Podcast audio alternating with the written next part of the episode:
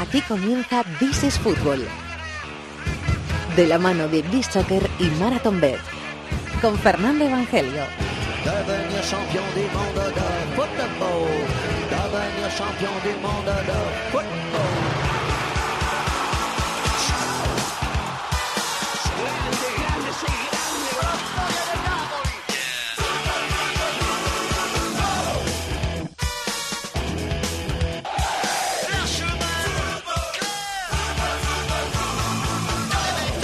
¿Qué tal? Bienvenidos al Rincón del Fútbol Internacional en la cadena Cope.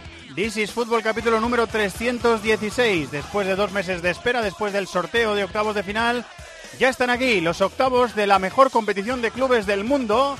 Ya están aquí los octavos de la Champions League. Como ideó el señor eh, Michel Platini hace algunos años, divididos en dos semanas la ida y en dos semanas la vuelta. Así que esta semana es el turno para el Real Madrid. El partido que, como bien le dijo Marcelo, el jugador del Madrid a Esporte Interactivo este fin de semana, es el partido que está esperando todo el mundo. El miércoles en el Bernabéu, Real Madrid, París Saint-Germain.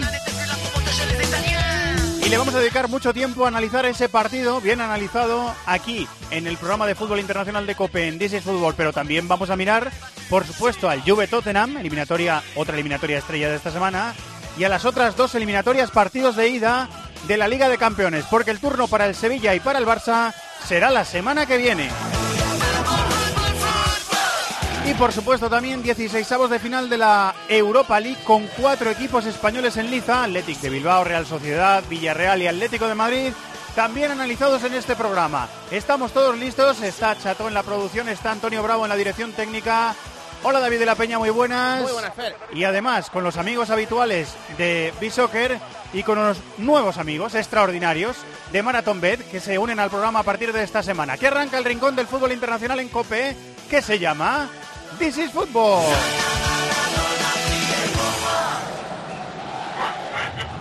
¿Sabes lo del premiaco de tiempo de juego? ¿Lo del premiaco? No. Pues me han dicho que los de tiempo de juego regalan 10.000 euros. Pon la radio el sábado y el domingo, que te contamos cómo llevarte el premiaco de tiempo de juego. Los 10.000 euros.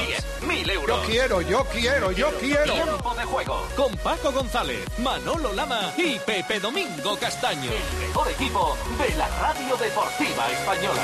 El de la cadena Cope. La lista inteligente de This is Fútbol. Con B-Soccer.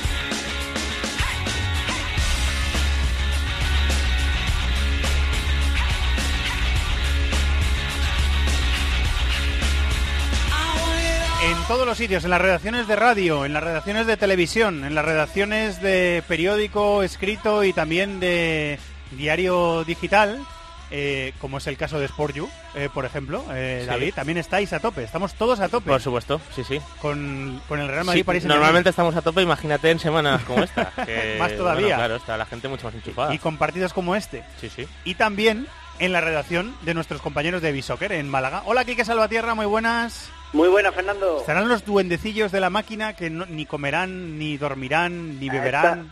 Esta, esta semana, nada, todo muy complicado. El otro, a- el otro día estábamos comentando que dice, antes de semana huele a incienso, ahora huele a Champions desde hace unos cuantos días. y Es que estamos ya con muchas ganas de, de ese Madrid PSG, pero sobre todo de, de volver a vivir la mejor competición del mundo. ¿no? ¿Los redactores de Bisoccer hacen horas extras eh, estos días de Champions? O Esta semana hay alguna, ¿no? que echa una horita o dos echan, echan de más. Alguna, alguna, ¿no? Bueno, bueno, seguro que lo hacen con gusto. con gusto no pica. ¿eh? Eso, Que eso, que eso. Esto, seguro esto que gusta lo- mucho. Seguro que lo hacen con gusto. Bueno, has tenido un ideón tremendo, Quique, que quiero que le expliques a los oyentes para la Pues lista sí. inteligente de esta semana. Hay que avisar, espero sin, sin decepcionar, que hoy no venimos con listita, porque con esto de las Champions, de todo lo que se está hablando del Real Madrid, del PSG, pues hemos dicho, ya que estamos hartos de sacar cositas por, por rendimiento, vamos a ver, o vamos a intentar echar un cable para ver qué van a decidir Zidane y Emery Por si tienen ese- dudas, ¿no? Por si tienen partido, dudas por si los tienen entrenadores, dudas, ¿no? que los dos dicen que no, que lo tienen todo muy controlado, y por rendimiento, ¿quiénes serían los jugadores que tienen que estar, los 22 jugadores que tienen que estar el miércoles sobre el césped del Bernabéu? Bonita, David, ¿eh? Bonita, Sí, sí, ¿eh? es- me apetece mucho saber Hay eh, sorpresitas, qué dice ¿eh? la máquina. Sí, sí, sí. bueno, la, la traigo bien escondidita, no te he dicho nada para, para no, la, ver vuestras no la habéis reacciones. filtrado, no la habéis No, no se filtrado. ha filtrado, no se ha sé, filtrado. no. Como dice Marcelo también, eh, está el equipo tan unido que en Bisoccer tampoco hay filtraciones. no, no había ¿verdad? topos. No No había topos. No, hay filtraciones. Bueno, pues la van a, Hoy cono- no, hoy no. la van a conocer los oyentes de This is Fútbol por primera vez. Bueno, pues vamos allá, Kike. La, la tengo, tengo el campito ya hecho y la voy apuntando, ¿eh? La Pues voy mira, apuntando. Empezamos por los de casa, por el equipo del Santiago Bernabéu, el Real Madrid, que, ojo a la sorpresa, saldría con un 4-4-2. 4-4-2. En portería Keylor Navas. Keylor, lo apunto. Por la derecha estaría Nacho. Sí, Por la izquierda Marcelo. sí. Y el eje de la defensa serían Barán y Sergio Ramos. Pero ojo al asterisco que trae la defensa. Si no estuviera sancionado Carvajal, por rendimiento Sergio Ramos sería suplente. Anda, la leche. O sea, Jugaría Nacho, Nacho con Barán en el eje de la zaga. qué fuerte, tío. Esa es una de De a las... mí, de a mí- de a mí me ha mirado como diciendo, madre mía. No, no, es que, bueno, en realidad el rendimiento de Ramos en la primera parte de la temporada, claro, no ha sido No el ha de sido su nivel. bueno. Lo que pasa es que, claro, llegan estos partidos y, Es verdad, y. Ramos es de los que el- de los que, más da el callo. Es que luego, claro. lo, lo vamos- luego lo vamos a hablar, que no me sale, con Maldini y con, y con Alem Balnegri, pero hay intangibles, Claro, por supuesto. claro, claro. Que cuentan mucho los intangibles. Eh, hay gente que en la verdad, cuando se juega la verdad y las castañuelas, Ahí está, cambia sí, mucho señor. de lo que se ha visto hasta, hasta ahora. Bueno, cuatro Pues centrocampistas, entonces. Por los cuatro centrocampistas está Casemiro, está Cross, está Modric y se ha colado Isco. Cross, Modric, o sea, Isco en rombo. Le, pon- le voy a poner en rombo, Sí. ¿vale? Sí, cuando juega Cuatro, Isco tres, uno, con balón siempre suele jugar Sí. Isco liberado. Voy a ponerle en rombito ahí. Eh, y los dos puntas, Y pues uno de la BBC ha tenido que ser sacrificado y los elegidos han sido Cristiano y Gareth Bale. o sea, no jugaría Benzema. No, de hecho, Asensio estaba por delante de Benzema. En Escucha, ahí hay muchos eh, compañeros de profesión, incluso me atrevería a decir que de emisora, que firmarían debajo del, de, de este 11 del Madrid por rendimiento. ¿eh? Sí, y bueno, vamos a ver qué decide Zidane. Es verdad que es muy complicado ver a Benzema suplente por la confianza que le tiene, pero si mañana da el 11 el Madrid y es este, a mí no me sorprendería. El otro día Lama sembró, sembró la duda, ¿eh? Cuando vio que Isco era suplente y que no sustituían a, a Benzema, sembró la duda de sobre la posibilidad de que jugara el, el malagueño. Vamos a ver qué pasa. Vamos a verlo. Bueno, ¿y qué, qué equipo pone enfrente una Emery según lo que le ha dicho la máquina de... de Pues ya verás, la- hay una sorpresita y luego otra que, que, bueno, que va a pasar algo parecido como con lo de lo de Sergio Ramos, ¿no? Eh, esto sería un 4-3-3, bastante claro además, Cuatro, con tres, Areola en portería, Sí, Areola. lateral derecho, y aquí viene la sorpresa, se colaría Menier. Menier, sí. Esto a Por mí- delante de- esto a mí no, de me, Dani sor- Alves. no me sorprende. No, no, pero ocurre algo muy parecido a lo que decía Quique de Ramos. Alves al final en este tipo de competiciones, pues claro, te aporta un plus. Menier, Exacto. En la izquierda Kurzawa, aunque ahora viene jugando Yuri, pero Y ojo que, no, el- ojo que no sea titular, Yuri, ¿eh? temporada En el de ha pesado más. ¿eh? Es verdad que últimamente está mejor Yuri. yo de hecho creo que Yuri va a ser titular. Eh, yo pero- creo es que Kurzawa también, por ejemplo, marcó un hat-trick en Champions, creo contra el Celtic fue, que claro... Sí, ha metido goles. Claro, el rendimiento ofensivo igual, Mucho pero a nivel yo, ofensivo, yo estoy pero viendo a Yuri defensivo- más estable, ¿eh? Yo también. No, y, ¿Y los- además con confianza por parte de Emery. Eh, ¿Y los centrales? Los centrales, ah, indiscutibles, Tiago y Marquinhos. Bueno, eso no hay ninguna sorpresa, ¿no? Aquí yo No. creo. Kimpembe está Luego- rindiendo bien cuando, cuando juega. Sí. Sí, y bueno, no creo que lo haga, pero Kimpe- Kimpembe podría ser lateral izquierdo si busca una opción más defensiva, más, más para estar encima de, de Bale. No está mal apuntado eso. Los tres Lo del había medio. imaginado hasta inventándose de, lo- inventándose de pivote, pero creo que no, no se va a llegar a ese, a ese extremo después de que llegara las. Eh, en el centro del campo los tres serían Rabiot, Berratti y la opción de Di María, algo así, yo creo que como lo que como lo usaba Ancelotti en el Madrid. Sí, eh, te entiendo perfectamente, y a la máquina también. Pero que Di María no ha jugado ahí con No, ha jugado, ha jugado Draxler. Draxler sí ha jugado no. bastante. Drasler sí. Pero Eh, sí le recuerdo en el Madrid en esa posición sí, que bueno. le rindió bastante bien. a Ganó, cuando ganó el Madrid la décima, Di María es el interior izquierdo Exacto. titular. Sí, sí. Sí, pero es que es verdad que tiene ese gran asterisco, como diría Quique, que no ha jugado en esa posición. Eh, y los tres de arriba, mm, bueno, te Los voy, a, te voy a preguntar por Pero educación vaya. y deferencia. Neymar, Cavani y Mbappé, eso es indiscutible para Emery, para la máquina y yo creo que para todo el mundo. ¿no? Bueno, pues los apunto. Mbappé, Cavani, Neymar. Pues estos son, estos deberían ser los 11 por rendimiento, pero amigo mío, en el fútbol Sí, hay otros, otras Eh, cuestiones. están los intangibles que lo hablábamos antes y siempre seguro que al final a la hora de la verdad hay que otras cosas que cuentan que cuentan mucho más. Eh, buen trabajo en la redacción de Bisoccer esta semana y la semana que viene volveremos con otra listita. ¿Te parece, amigo? Igualmente, volveremos, volveremos a ver a ver qué nos ha deparado esta fantástica semana de, de Champions. Gracias, Kike. Un abrazo. Un abrazo fuerte.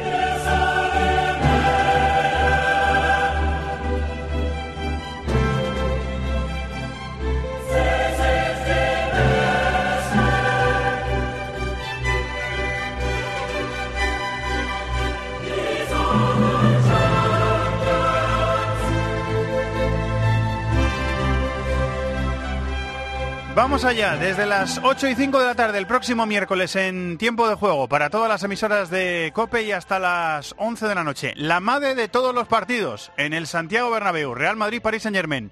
Vamos hasta Movistar Plus. Hola Maldini Plus, compañero, muy buenas. Hola, ¿qué tal? Muy buenas. Ya teníamos ganas ¿eh? de, de escuchar esta música de Champions. ¿eh? Ya sabes que yo eh, la he hecho mucho de menos y ha sido larga la espera. ¿eh? Estaba diciendo antes a Munilla en su programa que eh, tengo una sensación parecida, no sé, no sé si a ti te pasa también, Julio, Sí. como cuando echas, echas de menos a un amigo o a un familiar que llevas mucho tiempo sin ver, pues a mí me pasa Sí, algo sí. más o menos parecido. ¿Sabes lo que pasa? Que eh, como es una, una competición que, que es tremenda y tanto nos apasiona y tal, y el sorteo es tan, hace tanto tiempo, entonces tienes tanto tiempo de, de Lo vas de- incubando, lo vas incubando, Claro, ¿verdad? porque luego ya cuando pasen los octavos, los cuartos llegan rápido y las semifinales, es que se decide todo ya en en muy poco tiempo, porque los cuartos es ida y vuelta en dos semanas. Pero esto además, y en la ronda de octavos es muy especial, porque encima como van jugando tan separados los partidos, eh, tardan mucho el partido de Sí, vuelta. dura, dura cinco semanas la, Claro, la entonces, eh, y bueno, y tanto tiempo incubando qué pasará, qué no pasará desde el, desde el sorteo que fue en diciembre. Pero en fin, ya está aquí y va a ser, va a ser, la verdad es que la eliminatoria, hay alguna también muy buena, pero yo creo que esta es la eliminatoria estrella, lógicamente, el campeón que es el Madrid contra el, contra el, el equipo que, que ha desembolsado tanto para por fin conseguir un título de, de la Champions. el aspirante PSG, rico, ¿no? Uno, de sí, ellos, el- uno de ellos, porque hay varios. Sí, pero yo creo que, claro, eh, digamos que el desembolso salvaje, más lo que pasó con Neymar, etcétera, yo creo que es el, el que más ha invertido en el sentido de decir, bueno, es que tengo que ganarla como sea, ¿no? Y, y- y bueno, va a ser, va a ser espectacular la eliminatoria. Hay una aureola en el Paris Saint Germain desde que el, el Fondo Soberano de Qatar es eh, su propietario, Sí. eh, de, de lujo, de glamour, de reclutar a los mejores futbolistas, de dar imagen eh, proyectada al mundo, de asociar su marca con la de París, incluso cambiando el, el nombre del equipo o adaptando un poco el nombre del equipo y que París tenga un, un nombre predominante. eh, que, que el equipo también es un poco reflejo o un mucho reflejo de eso. Eh, a mí, eh, Julio, lo estoy diciendo estos días, me llama mucho la atención. La Sí. MCN, Mbappé, Cavani y Neymar, no han empezado un solo partido de titulares los tres juntos en 2018 y Di María los ha jugado todos. Sí. Bueno, pues esto es lo que tiene, que Esto- al- va a llegar al Bernabéu y van a jugar lo que van a jugar. ¿no? Sí, sí, bueno, van a jugar la- los tres, Mbappé, Cavani y Neymar, salvo que haya mucha sorpresa. De hecho, estos tres han jugado los los seis partidos de previa de Champions y han metido 24 25 goles. Creo que son 25 goles. Que han sido En- titulares los tres, en los seis sea, partidos en los del seis grupo. partidos han jugado los tres titulares. Ha habido algún cambio ya, en, por ejemplo, Di María salió por Mbappé el día del 7-1 con el Celtic, pero bueno, es que los resultados tampoco hacen como para que cambie mucho, porque es 5-0 al Celtic, 3-0 al Bayern. 4-0 al Anderlecht, 5-0 al Anderlecht otra vez y 7-1 al Celtic. Luego ya clasificados perdieron en, en Múnich. Eh, Di María está muy bien, es verdad que Di María está muy bien, pero ahora mismo yo creo que quitar el quitar a los tres de arriba tal y como están sería sería casi un sacrilegio y ya veremos qué pasa en el medio campo. Ya sé que hay muchas dudas. Eh, el otro día eh, se encargó de desvelar por lo menos un- una pequeña parte Emery diciendo que Mota no va a ser titular. Eso lo, lo dijo el otro día en Francia, que no va. sí, Otra cosa es que al final cambie. Pero Sí, los compañeros franceses no. están pensando eh, que puede haber sorpresa, eh, porque Thiago Mota ha entrenado, por ejemplo, este lunes, Sí. ha entrenado con el grupo. Sí, sí. Pasa que lleva un mes sin jugar. Es, Yo que creo que, es muy eh, difícil pensar en eso. ¿eh? Eh, Emery dijo que había hablado con él y que no estaba para ser titular. Otra cosa es que no esté en el banquillo y que, y que viaje, via- viajar va a viajar y va a estar en la convocatoria, pero que no sea titular. Con lo cual, si Mota no es titular, ahí ya se abren todas las posibilidades que hemos hablado tú y yo muchas veces. Si quieres, podemos ir línea por línea. porque- Perfecto, Porque, hay vamos. cositas interesantes, ¿eh? yo creo. Mira, por ejemplo, Areola, el portero, a mí me parece un portero muy ágil, que está haciendo una gran temporada, que ya ha dejado atrás prácticamente sin opciones. De hecho, Trapp solo juega la Copa Francesa y muy poco más. Incluso le expulsaron el otro día, que Dani Alves se tuvo que poner de portero. Es verdad, contra el Sochaux fue, ¿no? Le Contra el. Sochaux, sí señor. Eh, pero bueno, Areola, que después de aquella buena temporada que hizo en el Villarreal, la verdad es que mantiene el nivel y, y se ha convertido en un portero muy importante. Es verdad que le está costando asaltar la puerta de la selección francesa, que está Lloris muy consolidado, pero yo creo que al final la acabará haciendo dentro de poco, ¿no? Ese, eso en la portería. Areola titular. Sí, la defensa de cuatro yo creo que va a ser Dani Alves, Marquinhos, Kimpem, eh, perdón, eh, Thiago Silva y Kurzawa o Berchiche, porque Kurzawa está tocado. Yo veo a Yuri titular, fíjate. Sí, ¿eh? puede, puede jugar Yuri también, porque Kurzawa está tocado, es verdad. Hay un detalle muy interesante en Dani Alves, que por cierto no está bien. El otro día sufrió mucho Dani Alves contra el Toulouse, ¿eh? sufrió bastante. O sea, a yo su no- espalda y perdiendo balones Sí, también. sí, ¿eh? no le veo, no le veo en el, en el mejor momento, pero aún así yo creo que va, va a jugar Dani Alves, que ha jugado todos los partidos importantes. Lo curioso es que Dani Alves ha jugado todos los partidos fuera de casa recientemente y en casa no ha jugado ni un solo minuto desde diciembre. Es una cosa, desde Qué mitad de diciembre, esto no, no puede ser casualidad, o sea, desde mitad de diciembre no ha jugado ni un solo minuto, ni un solo minuto en, en- en partidos en París y ha jugado prácticamente todo en partidos fuera de París. Es decir, que como es fuera de París va a jugar, pero ya veremos qué pasa en el partido de vuelta. ¿no? O sea, juega Menier en París y juega Dani sí, sí, Alves sí. cuando es fuera, ¿no? Yo creo que tiene que ver mucho con que busque más espacios y, y piensa que los rivales, aunque luego no es así, porque mucha, casi siempre lleva la iniciativa el Paris Saint Germain, ¿no? En, en Francia, pero bueno, es así, es, es la realidad. Eh, Marquinhos está bien, a mí me parece que está muy bien. Vuelve Silva, Thiago no, Silva, no le veo tan bien. Yo, yo le veo un poquito peor a Thiago Silva que a Marquinhos, lo cual no quiere decir que esté mal de todas formas. ¿eh? eh, y vamos a ver qué pasa, pero yo insisto que veo a Yuri eh, Sí, por sí, delante. sí, porque Kurzawa no, no está en su mejor. Si Kurzawa estuviera bien, ha jugado todos los partidos de Champions, ¿eh? los seis partidos titular él. De hecho, ha jugado los seis partidos los 90 minutos él titular. En, eh, o sea, ni siquiera le han cambiado. Pero es verdad que no pasa, en- en- desde el punto de vista de esa lesión, su mejor momento Kurzawa. Bueno, eh, centro del campo, aquí está el tomate. Berratti, Rabiot y, amigo, A ver, aquí las posibilidades son varias. Vamos a decirlas muy rápido. Vale. Eh, la- eh, una es que juegue lo Celso o lo Celso de pivote, ¿no? De, de, de, de mediocentro que estamos hablando de un media punta. De un media punta, que es verdad que la selección argentina juega de interior, porque el partido contra Nigeria hace poco con Sao Paulo ya jugó de interior, pero claro, una cosa es ser interior, otra cosa es ser el 5, el, medio centro, ¿no? Es verdad que es un jugador que no está adaptado a esa posición, técnicamente es muy bueno, pero es un futbolista que le falta rigor táctico probablemente para, para jugar en esa posición. Otra opción hay varias. ¿eh? Otra opción es Las, que acaba de llegar de, del fútbol árabe, sobre todo por la necesidad, por la lesión de Mota, y que yo creo que sí, eh, intenta ponerle a tono para el partido. Posicionalmente sería el favorito, Sí, en teoría. posicionalmente es el favorito. Lo que pasa es que yo le he visto bastante lejos de... de- Jugó una hora contra el Toulouse. Sí, y, no- tiene, me- y tiene poco ritmo de Sí, partidos. ¿eh? tiene- le vi muy falto de ritmo, sinceramente, a las. Pero desde luego, en, cuan- en cuanto a entender la posición, es el mejor. Eh, otra posición, otra posibilidad es Rabiot. Rabiot jugó en esa posición los tres últimos partidos de Champions contra el Anderlecht, Celtic y Sí. Bayern. Los tres jugó él de pivote. Lleva tiempo sin jugar y es verdad que él, han publicado los compañeros de Le Parisien varias veces, le ha pedido a Emery que no le ponga en esa posición. Claro, claro, entonces es más difícil. Yo, es- yo creo que es más difícil porque primero yo creo que Rabiot es un jugador que necesita jugar de interior porque necesita llegar y, y digamos que desde el punto de vista de nunca perder la posición, que es lo que tiene que hacer un medio centro cuando juegas contra un rival realmente bueno como es el, el Real Madrid, eh, yo creo que no. Yo creo que tiene que estar entre, dando por hecho que Mota no va, no va a ser, que, que al final no, no, no haya milagro de última hora para el Paris Saint Germain, entre Lo Celso y Las. Yo me inclino por Lo Celso, eh, la verdad, pero porque creo que pero con muchas dudas, ¿eh? porque creo que, que va a salir al ataque. Yo creo que el, el PSG va a salir a intentar dominar el, el partido al Madrid y a atacar porque sabe que lo mejor que tiene es el ataque. Mm. Y al Madrid se le llega con bastante facilidad. Entonces, yo creo que va, va, va a meter a los Chelsea si piensa eso. La otra opción es las. Es que es la antes, que de, crees tú. antes de hablar del, del, del tridente, sí, yo lo doy favorito por, pero por, por, por poco margen, porque es que hay- es, tiene un problema ahí Emery, o Sí, sea, no tiene ninguna opción clara y es, es la mayor problema. duda del, del Claro, técnico para, español. para el partido de vuelta yo creo que dependerá un poco del resultado de la ida, pero para el partido de vuelta lo normal es que Mota ya dentro de tres semanas esté y sea Mota, pero este partido Claro, hay más que- margen, pero es que para, para, para el miércoles no Sí, hay sí, tan- no, no, para el miércoles- no hay margen. para el Eh, miércoles sí. Una, una cosa antes de, de hablar de los, de los tres de arriba, Julio, que el otro día lo, lo miré y me pareció curioso. Me dio por mirar los 38 partidos de- del Paris Saint Germain en esta temporada. Mm. Ha perdido la posesión del balón solo en uno, Claro. que fue el del Bayern en septiembre, que ganó el Paris Saint Germain 3-0. Tuvo menos ocasiones que el Bayern, pero tuvo más pegada. Ujú. Pero en el resto tiene más... Es un equipo dominador, ¿eh? Claro, Siempre. precisamente por eso o lo intenta ser. Precisamente por eso yo me inclino por lo Celso de, de medio centro, porque creo que es un equipo que tiene que salir a, a dominar el partido porque está acostumbrado a hacerlo realmente. Otra cosa es que, por supuesto, Mbappé, si, si te dominan Mbappé con espacios puede hacer mucho daño, pero yo creo que es un equipo que está acostumbrado a dominar y va a intentar dominar. Otra cosa es que lo consiga, pero no, yo no, no espero un Paris Saint Germain reservón.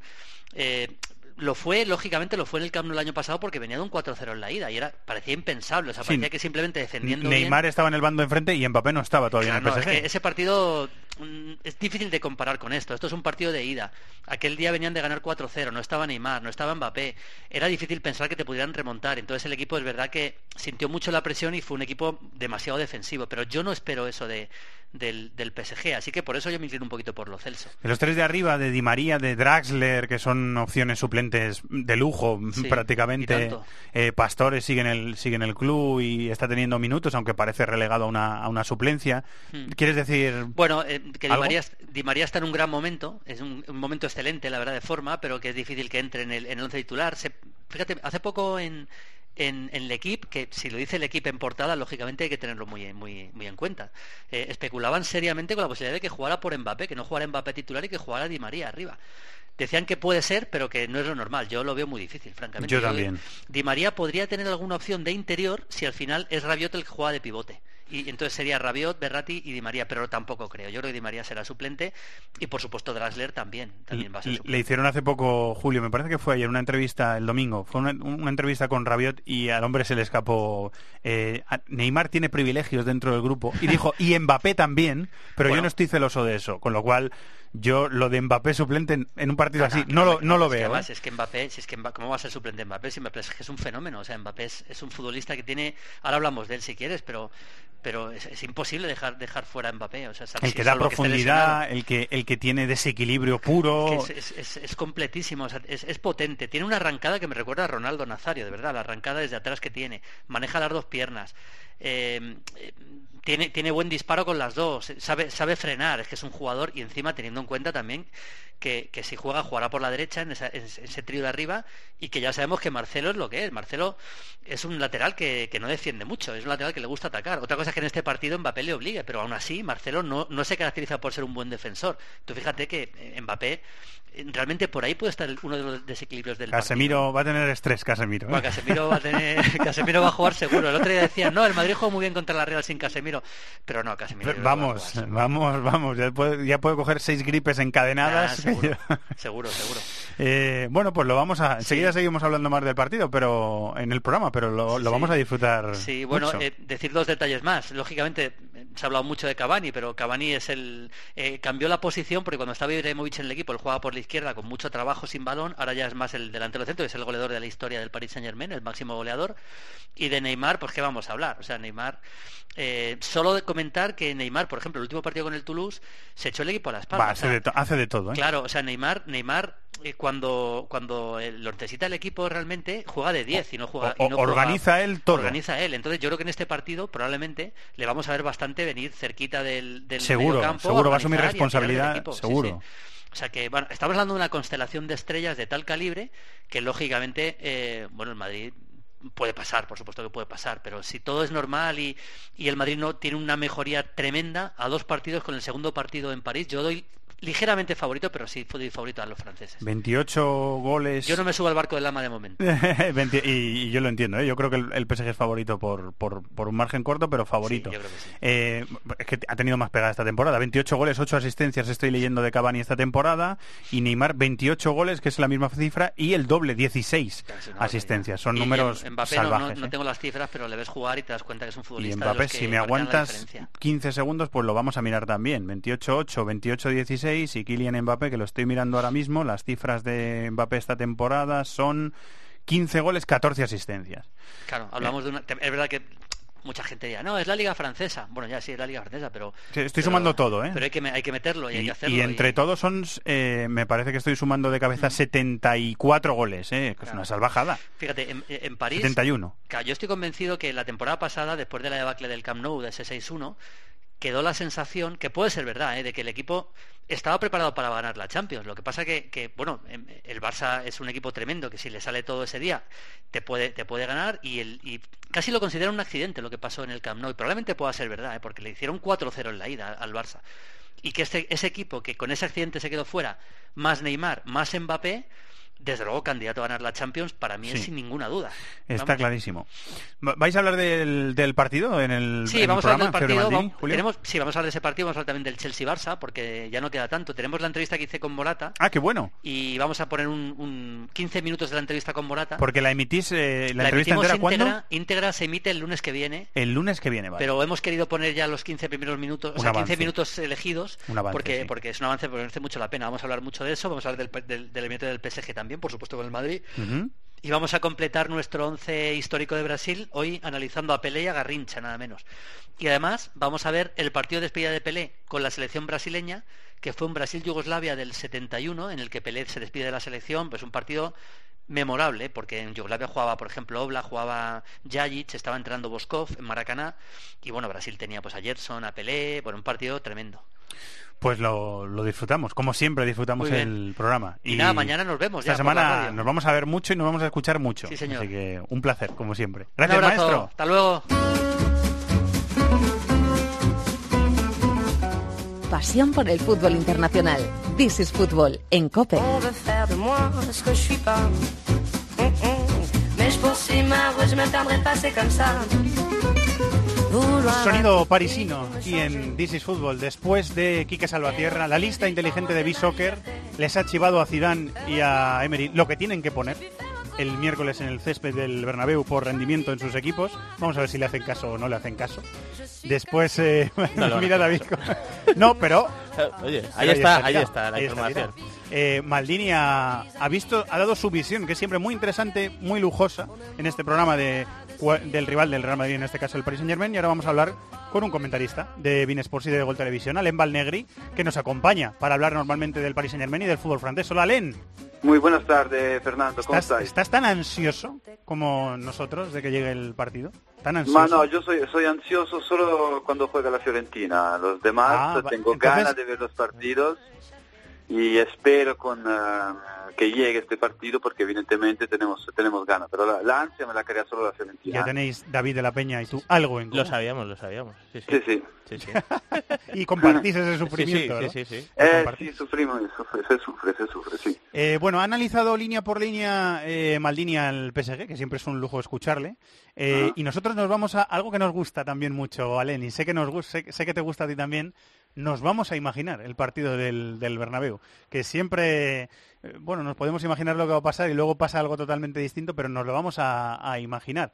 Eh, David, ¿en el Madrid con la BBC arriba o con Isco A ver, yo por uno de los tres? Yo, es que es dificilísimo mojarse, o sea, lo lógico es que juegue Benzema, o sea, es, es lo más lógico. Además, el Madrid con el 4-3-3 a la hora de atacar se organiza mejor, porque tiene una referencia de, como delantero centro, tienes un jugador jugando de espaldas, que eso al final eh, le, da más pelotas tanto a Bale como a Cristiano, que juegan en bandas, y luego otra cosa muy importante, que al final a Marcelo, no está Carvajal, pero Marcelo, que es una pieza clave en el ataque, si tú tienes fijo un jugador en la banda izquierda, como cuando está Cristiano, Marcelo se asocia, hace paredes, es más decisivo que si no lo hay, que con Isco por dentro eso ocurre menos veces. Entonces, mirándolo por ahí, te digo, es posible que juegue eh, Benzema, pero si dices, es que si juega Isco, es posible que el Madrid pierda menos veces el balón, le contragolpee menos el PSG, que con Neymar y Mbappé, eh, yo creo que es el contragolpe más peligroso del mundo. Tengo una figura en esa zona en la Claro. que no sabemos quién va a ser el Y eso, titular. Es, y eso es lo que iba a decir ahora, que el PSG al final es muy concesivo en el carril central porque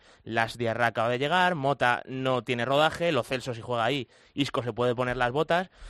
Pero vamos. entonces, claro, entonces es muy difícil. Yo, sinceramente, si a pesar de, de- de todo lo que le gusta a Zidane Benzema, si juega Isco, no me sorprendería, incluso no me sorprendería si no juega Bale. O sea, si Isco es titular a mí no me sorprendería. Llegó a sonar en el, en el último tramo de tiempo de juego eh, este domingo, que lo dijo Miguel Ángel Díaz, eh, Lucas Vázquez. Llegó a sonar también. Esa opción es menos probable, pero a mí llegó a sonar sí también. Me ¿eh? sorprendería muchísimo, eso sí, porque yo creo que Isco sí le puede competir en la titularidad a Benzema o a Bale incluso, pero lo de Lucas me sorprendería más, además que Zidane le suele utilizar mucho como revulsivo. Eh, Alén, nos estamos tirando de los pelos. Aquí, lo- eh, los pocos que nos quedan en algún caso, eh, aquí nosotros y luego también eh, los compañeros en, en Francia, de saber quién eh, ocupará el puesto de centinela, como dicen en Francia, de mediocentro defensivo. Esa es, esa es la gran duda que tiene Emery, parece, ¿no? En la previa del partido. Primero Mota está descartado, no jugará, esto está, está claro, es la primera certidumbre que, que tenemos. Lo- los compañeros de Francia tienen dudas al respecto, están con la mosca detrás de la oreja, ¿eh? pero ha dicho el Ya, propio pero- Emery que no va a jugar, ¿no? Pero Emery dijo que, que no tenía absolutamente ritmo para, para poder jugar y que necesitaba meter mm, más minutos en las piernas para, para poder eh, asumir la exigencia de este, de este partido. Las opciones, veo dos opciones. La, la, Las Diarra, que ha sido fichado por este partido, pero Las Diarra mm, a nivel de, las- de los movimientos, a nivel de la, de, de la velocidad, también en el pensamiento, le he visto bastante dificultad desde que ha empezado eh, a jugar. Quizás en Lille lo hizo bastante bien, pero con un Lille replegado en sus últimos 30 metros y con, um, con pocas tareas eh, a, nivel, a nivel defensivo. En Soissons, por ejemplo, equipo del Ligue 2, ha sufrido bastante en las basculaciones. Sabemos eh, muy bien los despistes de Kurzawa por la banda, banda izquierda en cuanto a en cuanto a, a replegar defensivamente y tenía siempre que venir por banda y no siempre llegaba, tanto por un problema de lectura, tanto por un problema de reactividad que no tiene eh, todavía el, el ritmo y en cuanto a salida de balón no he visto la, la clarividencia clásica de la, mejor versión de los últimos años de, de Diarra que cuando jugaba en el, en el Marsella. Y la otra opción para mí sería de jugar a Rabiot en esta posición del campo. Es la más coherente en este momento. Lo Celso mm, es muy arriesgado. Salir con Lo Celso de medio centro posicional eh, en el Bernabéu podría pasar pasar factura. Rabiot se sabe que no quiere jugar en esa posición, Sí, es verdad. pero pa- para mí en este momento está más coherente. Eh, a mí, David, a nivel posicional, claro, ves jugar a Las Diarra, que cada vez que el equipo ataca, él se queda mirando para atrás, vigilando con los centrales. Cuando hay una pérdida de balón, hay un efectivo más para, para defender. El Las Diarra tiene la defensa en la, cabeza, es un defensor. Y sin embargo, cuando juega eh, Lo Celso, cuando hemos visto jugar a Lo Celso en esa, en esa posición, es que no, no se puede aguantar. Él va para arriba, él empuja mucho. Entonces, cada vez que hay una pérdida de balón, a lo mejor te, te encuentras a seis jugadores del Paris Saint Germain por delante de la línea de la pelota y hasta llegar a los defensas hay, un, hay un espacio tremendo. Y luego el, el estilo de pase que tiene Lo Celso no tiene nada que ver con Diarra. Lo Celso es, un- es vertical por naturaleza. Él busca jugadores y la intención siempre es saltar línea, saltar la línea rival. Eso evidentemente conlleva un riesgo y es que te pueden quitar la pelota y te pueden contragolpear. Y Las, en ese sentido, es más conservador, es más de jugar con el que está cerca. Incluso se piensa mucho a la hora de soltarla porque Las es el típico pivote que guarda el balón, se gira, espera. Incluso hasta me atrevería a decir que retiene la pelota a veces demasiado. Sí, sí, lo hace. Y luego, evidentemente, esto tiene su parte positiva y es que te puede generar ventajas y liberar jugadores, porque va a, va a ir, vas a presionar a las y ahí y va a quedar otro compañero libre. Lo que pasa que yo a lo que ha dicho Allen de, de a nivel táctico, con las le estoy viendo un problema de ritmo, eh, sobre todo cuando él viene a acercarse a los centrales a sacar la pelota, me da la sensación de que le cuesta mucho luego acompañar a, a los dos interiores, quedarse cerca de ellos y yo creo que esto es también fruto de que eh, llevaba muchísimos meses sin jugar en la élite total, o sea que es verdad que Mota llega todavía con menos ritmo, pero es una Las- gran duda ¿eh? para Emery. a mí lo que dice Allen de Rabiot no me, no, no me sorprendería tampoco, ¿eh? porque bueno, o sea, le mentalizas de que tiene que estar más fijo, eh, tienes un jugador físicamente eh, muy dotado para perseguir a Benzema o a Isco, sea quien sea el que juegue, y luego te queda la posición del interior izquierdo, bien para poner al propio Lo Celso, o bien para hacerle eh, hueco a Di María, aunque no haya jugado ahí con el PSG, y, y que mantenga A ese mí eso me pareció un sorpresón, ¿eh? Sí. Lo de Di María me parece un Sí, lo, que- sorpresón. lo que pasa No es que ya sabemos que ahí. llegados a este punto no es extraño ver, ver sorpresas y ver cómo los, entrenadores tienen intención también de, que las cartas con las que juegan no, no sean desveladas, claro. Eh, ahí, Alén, también otra cosa que yo me he imaginado, soñando el partido, que lo, habremos pensado muchas veces, porque hemos tenido dos meses para pensarlo, eh, que es que normalmente el Paris Saint Germain suele defender con siete hombres. Defiende la línea de cuatro eh, de los cuatro defensas y pone a los tres por delante y los interiores se meten unas palizas tremendas. Claro, el Madrid tiene a, a Modric y a Cross, que son gente distribuidores de balón puro, que pueden hacer cambios de orientación, que pueden mover la pelota de un lado a otro, que pueden intentar mover al PSG de un lado a otro. Y yo es otra de las cosas que quiero, que quiero ver. No sé qué pensáis vosotros.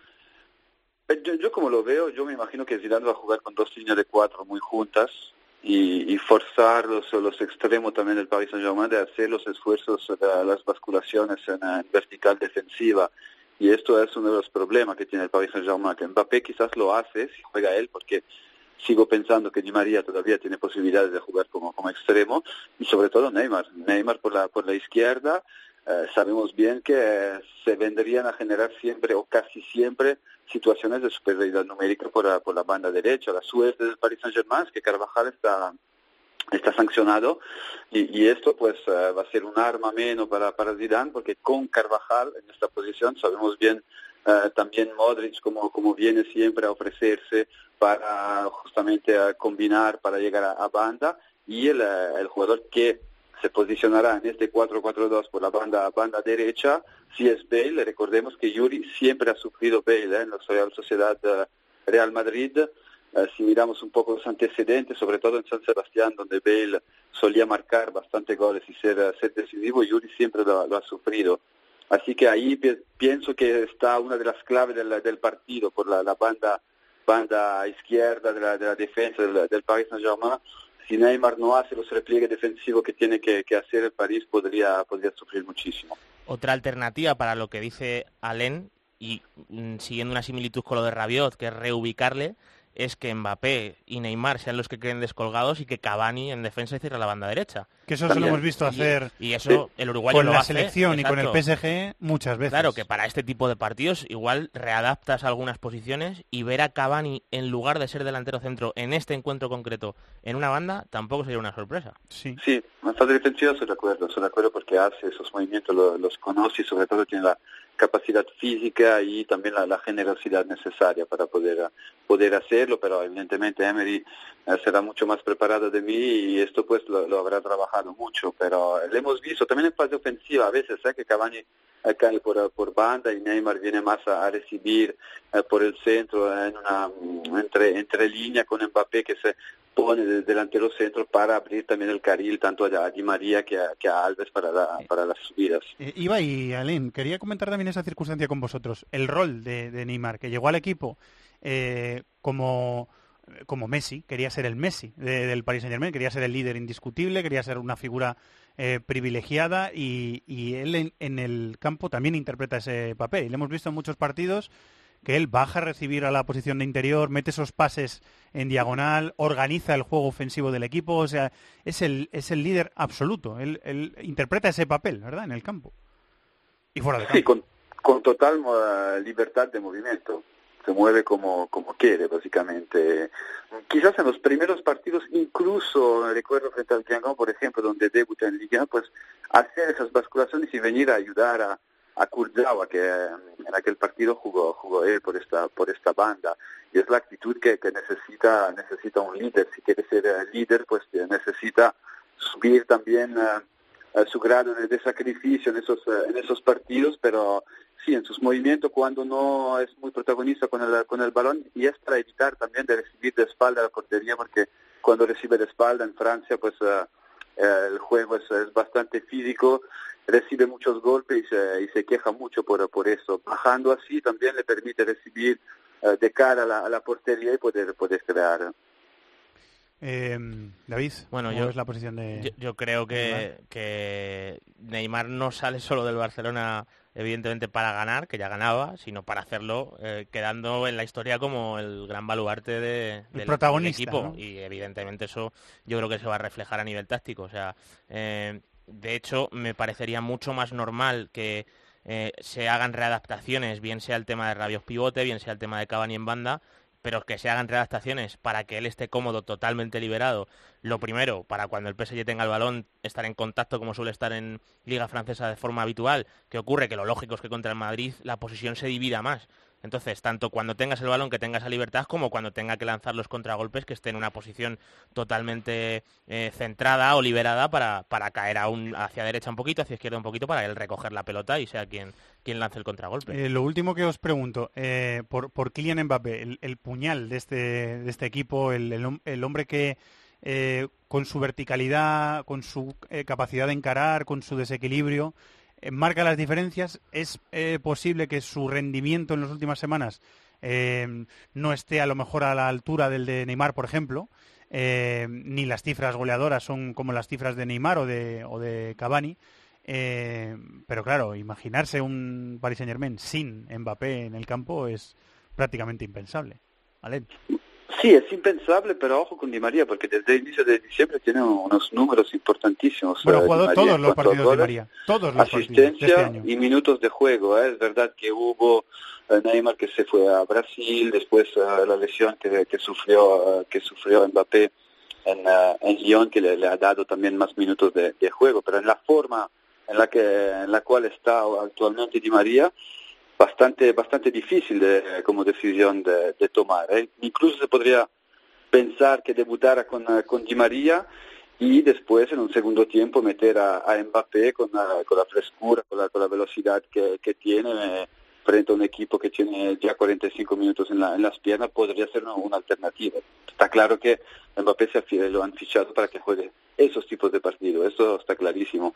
Pero no me gustaría ser en la, cabeza de una Emery en cuanto a la, decisión, sobre todo del, del extremo. ¿eh? David. Bueno, está claro que, que por el momento de forma de Di María es lógico que la duda exista. Nueve goles y siete asistencias en Sí, los 20 está jugando muy bien, está en un buen momento de forma y, como dice Allen, por ciertas circunstancias ha tenido que hacerlo como titular, con regularidad. ¿Qué ocurre? Que yo creo que Mbappé es el jugador, yo creo que clave para, para hacer daño a la, mayor debilidad de Madrid, que es la espalda de Marcelo. Y al final Neymar eh, es el que acumula pelota en, en el perfil izquierdo, porque a a Neymar le gusta recibir ahí, y si Mbappé está en el campo y ataca eh, el espacio, yo creo que es más potente que Di María, es, bueno, no te voy a decir mejor definidor, pero es más probable que, que llegue a metros finales porque es más rápido ahora mismo que Di María, y es que me parece un arma decisiva para jugar contra el Madrid. Entonces, entendiendo que si pones en la balanza el momento de forma de Di María y la regularidad, eh, puede tener sus opciones, pero es que creo que Mbappé es muy importante a la hora de plantear eh, un partido contra las debilidades del equipo de Zidane. Bueno, muchas cosas y ahora que llegue el partido, que, estamos deseando que, que llegue. Eh, te seguimos durante toda la semana, Ale. Muchísimas gracias, ¿eh? Gracias a vosotros. un Gracias, abrazo. compañero. Bueno, pues eh, el Real Madrid y Paris Saint Germain, en el que enseguida, en This is Football, vamos a apostar. Venga. Dándole la bienvenida a Marathon Bet, uno de los eh, patrocinadores de este programa que se incorpora a This is Football. Vamos a apostar con ellos. Ya sabéis, los de las cuotas. Apuesta extraordinaria de Champions en Marathon Bet. Eh, ¿Qué nos ha proporcionado a los miembros de este programa? A Chato, ¿verdad que sí, Chato? ¿Verdad? Buenas. Eh, ¿Te han dado una cuenta a ti, a tu nombre? La tengo a mi nombre y ya la he usado. Ya la has usado. Ya he hecho una la- apuesta muy buena para estás- este partido. La estás empezando a usar ahora mismo, en estos momentos las estás empezando a usar.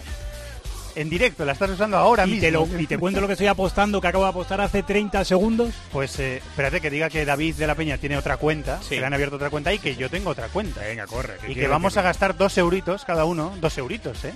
Dos me- euritos cada me uno. vale para hacerme rico, dos en la, euros. en la primera apuesta, pregúntale a Javier.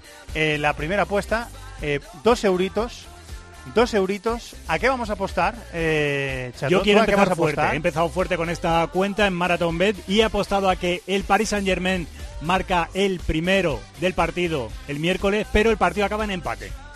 ¿Y Entonces, eso cuánto se paga? Eso se paga 7 a 1. Uf, 7 a 1. Así que mis 2 euros se van a convertir en 14.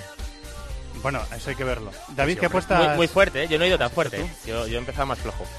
Yo he apostado a que los dos equipos marcan, pero que el Real Madrid no pierde el partido. O sea, que acaba en victoria o empate del Madrid. Ah. Mira, es más o menos Está rebuscada. Eso es. Ganaríamos los dos. Eso es. Ahí sí, eso es verdad. ¿ves? ¿Y a cuánto Y se paga lo único que la mía se paga a 1,97. 1,97. Y yo he puesto dos euritos con Marathon Bet a que ambos equipos marcan en ambos tiempos. Sé que es un poquito rara, pero es que como yo creo que va a haber muchos goles... Podemos ganar los tres. eh, las tres sí, sí, apuestas. podemos ganar. Pasa que esto se paga 7,20, amigo, ¿eh? 7,20. Pues Un pedazo de, de cuota. Ya sabéis que los de Marathon Bet son los de las cuotas. Así que así estamos, ¿eh? A ver quién gana. Eh, bueno, pues seguimos apostando aquí en This is Football. Ya sabéis que para mayores de 18 años juega con responsabilidad Marathon B. Los de las cuotas. Los de las cuotas, los de las cuotas. Marathon Bet, la casa de apuestas con cuotas de altura. Regístrate ya en marathonbet.es, deposita 60 euros, introduce el código BONOCOPE y juega con 90. Deposita 60 y juega con 90. Los de las cuotas, los de las cuotas. Marathon Bet, apuesta que no te lo esperabas. Mayores de 18 años, juega con responsabilidad. Consulte condiciones en marathonbet.es.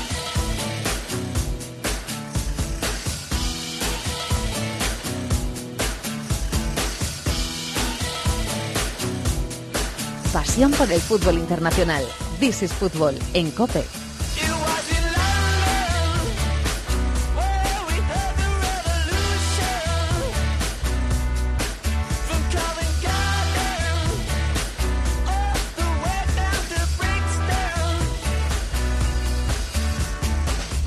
Bueno, después de hablar largo y tendido del Real Madrid-París Saint-Germain, que es el partido estrella de esta semana en la Champions el miércoles, desde las 8 y 5 en tiempo de juego, vamos a hablar de otro partido estrella, que es, que este partido también es estrella. Es el martes, al final no lo, no lo damos en tiempo de juego, pero habrá información eh, detallada en todos los programas deportivos de la, de la casa.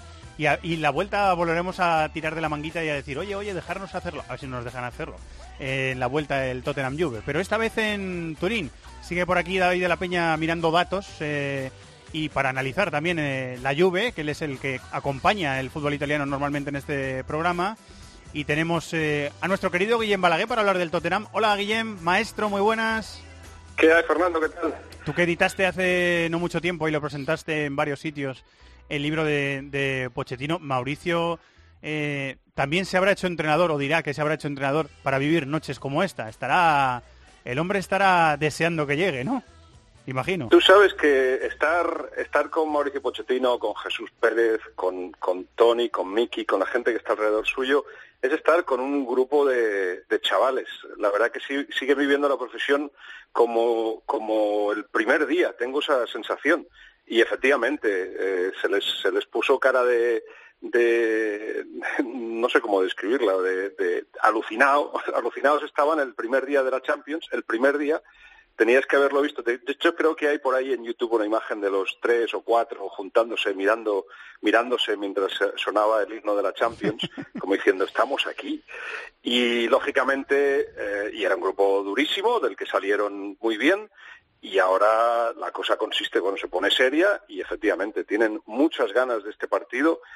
Una por ver hasta dónde llegan los suyos, dos por ver si son capaces de, de hacerle cosquillas a un equipo que no encaja goles y, tres porque, porque este es el, el- estadio, esta es la zona eh, del fútbol donde quieren vivir, quieren estar aquí, quieren estar en la élite y tienen que verse capaces de, de- de superar todos los obstáculos. Yo creo que lo conseguirán. Eh, David, esta es una eliminatoria que eh, apetece mucho ver y en la que eh, yo creo que hay opciones para las dos, para los dos. Que yo veo una eliminatoria muy, muy igualada. Veo dos muy buenos equipos. La Juve está basándose en una solidez defensiva muy fuerte en los últimos partidos. Lo estábamos hablando en otros programas, pero está, está abierta. ¿eh? Yo la veo muy abierta. Bueno, es que a mí si me preguntas un favorito y por narices te tengo que dar uno, si te aprieto, igual te digo que el Tottenham, ¿eh? O sea, no sé. Es verdad que la Juve es un equipo que está muy bien organizado, pero tan cierto es eso como que su mejor jugador es Duda. Vamos a ver si llega Dybala al partido de ida. Y luego ves la alineación del esa, es Tottenham. la, la- esa es la duda que te Claro, iba a preguntar. Y, y- y al final tienes un par de jugadores que no tiene la Juve, yo que so- creo que son Eriksen y, y Harry Kane. O sea, Harry Kane, Higuaín es un delantero top, pero yo creo que Kane ahora mismo está por encima, o sea que igualado como mínimo. Eh, Guillem, eh, hubo una cosa que eh, du- eh, durante el doble enfrentamiento en la primera fase contra el Real Madrid y me llamó mucho la atención la capacidad de adaptación o, o la versatilidad que mostraba el, el equipo de, de Pochettino, que era capaz de adaptarse a un contexto en el que tuviera que dominar, pero también un contexto en el que pudiera ser dominado, como le pasó, por ejemplo, contra, contra el Dortmund en el enfrentamiento de, de Wembley. Eso seguro que también lo tiene en cuenta el entrenador, ¿no?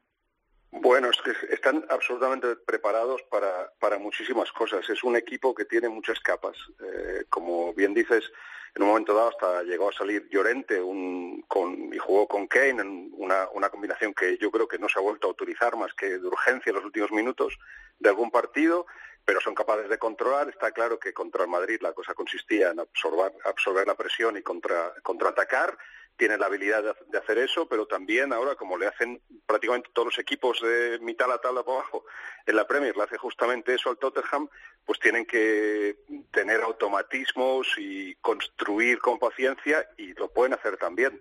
Eh, la verdad que habéis dicho los dos jugadores, supongo, claves de, de este Tottenham. Eh, Kane, por supuesto, eh, me da la impresión de que serán dos partidos de esos que se dirá "Uf, esto, esto el que lo gane no es porque lo merezca, sino porque en un momento dado ha aparecido alguien que lo ha ganado. Y eso lo tiene Kane, eh, sin duda. El que duda un poco más es Eriksen. No, no le acabo de ver como el jugador que en partidos grandes sea capaz de decir, aquí estoy yo, o al menos no lo ha hecho todavía. Es su oportunidad, por supuesto, pero no, no es uno de los que yo diría, este le va a ganar el, el partido al, al Tottenham. Ni de Leali tampoco, que lleva seis meses bastante mediocres. Eh, así que va a ser cosa de equipo, cosa de tener eh, que salgan esas, esas capas cuando se necesite defenderse defenderá, cuando toque atacar se atacará y que aparezca Kane. Como lleva tiempo sin jugar eh, Dybala David, suponemos que Dybala no es de la partida y, y Allegri está eligiendo un 4-3-3 para, Sí. para que el equipo se adapte a esa falta del mediapunta, que es, eh, Dybala es un mediapunta puro, al no tenerlo, él se ha readaptado un poquito a eso, a- usando más o menos un 4-3-3. Sí, pero incluso estando Dybala sano, alguna vez le dejó en el banquillo en una dos o tres partidos, que fue sorprendente, porque Sí, es coincidieron que jugaron contra Inter y Roma, que al final son eh, rivales por la liga, aunque se hayan caído ahora un poco, y ya estaba jugando con este 4-3-3. Lo que ocurre que una pieza importantísima de ese sistema, que es Matuidi, no llega al partido, va, va a tener que jugar, entiendo, Marquisio, que tampoco tiene rodaje y sin embargo Matuidi a la hora de presionar, sobre todo el Tottenham que es un equipo que suele salir desde atrás, es una pieza yo creo muy importante, tampoco está cuadrado, pero ahí esa baja sí que está mucho mejor suplida porque está Douglas Costa que para jugar de extremo derecho es seguramente lo más desequilibrante que tiene la Juve para enfrentar al Tottenham. Mandzukic en la izquierda y Wayne arriba. Eso es. Eh, tiene la baja Guillem el Tottenham de, de Alderweireld, el central, que ha estado eh, lesionado últimamente eh, y que quizá esa es la circunstancia que le ha eh, vuelto a, a regresar al entrenador, a ese a esa línea de cuatro en defensa. ¿Crees que ha echado de menos el Tottenham a Alderweireld, Guillem, o, o- o no? o no Para nada, yo es, que creo que, que Toby se habla muy bien de él, pero eh, no se le ha echado en falta cuando desaparece. Eh, ciertamente es un, es un buen central y, y, eh, bueno, hay algún que otro equipo que se lo llevaría si el Tottenham le deja marchar, pero entre Sánchez, Bertogen, eh, Eric Dyer, la verdad que están, están servidos y pueden ser dos o pueden ser tres según, según lo que decida Pochettino. No tengo, no tengo pistas, pero está claro que, que es un partido que se decidirá en la vuelta, no en la ida, así que la cosa consistirá en ser en ser lo más sólidos posibles y, reforzar el centro del campo. Eh, me imagino que Dele Alli y Kane, por supuesto, estarán arriba. Eh, Son ya veremos si sale o desde el principio o es jugador revulsivo. Y, eh, y el que estará seguro es Dembélé, que está, que se sale. Sí, que, que ha tenido una, una eh, época de, de baja por, por lesión, pero eh, ha vuelto y cómo ha vuelto al equipo, ¿eh? De una forma... Tiene una ascendencia tremenda este, este chico sobre el, sobre el equipo y eh, a mí me ha gustado mucho siempre. Tiene Bueno, muchísima jugadorazo, calidad. Es un jugadorazo. El otro día, de hecho, en la victoria contra el Liverpool, que al final el Liverpool es un equipo que te presiona muy arriba, que es muy complicado salir desde atrás, él mostró una superioridad para conducir el balón, sacarlo y sacar al Tottenham de atrás. Tremenda. A mí me parece uno de los jugadores clave del equipo.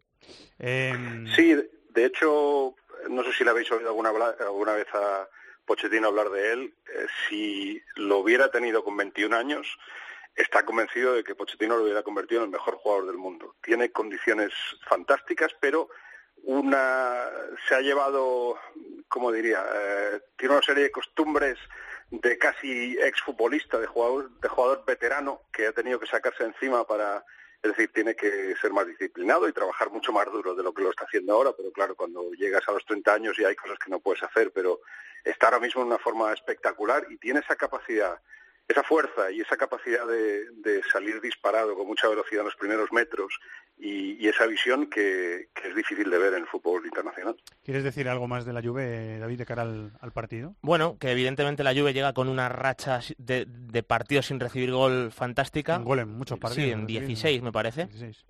Pero hay que decir que los rivales que está teniendo no son eh, Harry Kane y me parece de verdad digno La- de la mencionar. prueba del porque- algodón. Sí, sí, sí, porque yo creo que es verdad, porque al final, bueno, es verdad que se ha ido Bonucci, que es una, era una pieza importante, que Allegri lo ha adaptado bien y que además en Champions el cambio de Allegri por Conte le vino bien defensivamente al equipo porque se ajustó mejor al fútbol europeo, pero como tú dices, yo lo veo como la prueba del algodón. Eh, Guillem, te hago la, la- la última respecto al Tottenham. ¿Crees que los, los cantos de sirena o las eh, lo, que suena en torno al Madrid, el Bernabéu, el futuro de Zidane, un banquillo que parece hecho para el futuro de, de Pochettino, ¿crees que esas cosas eh, les despistan, reparan en ellas o, ni eso?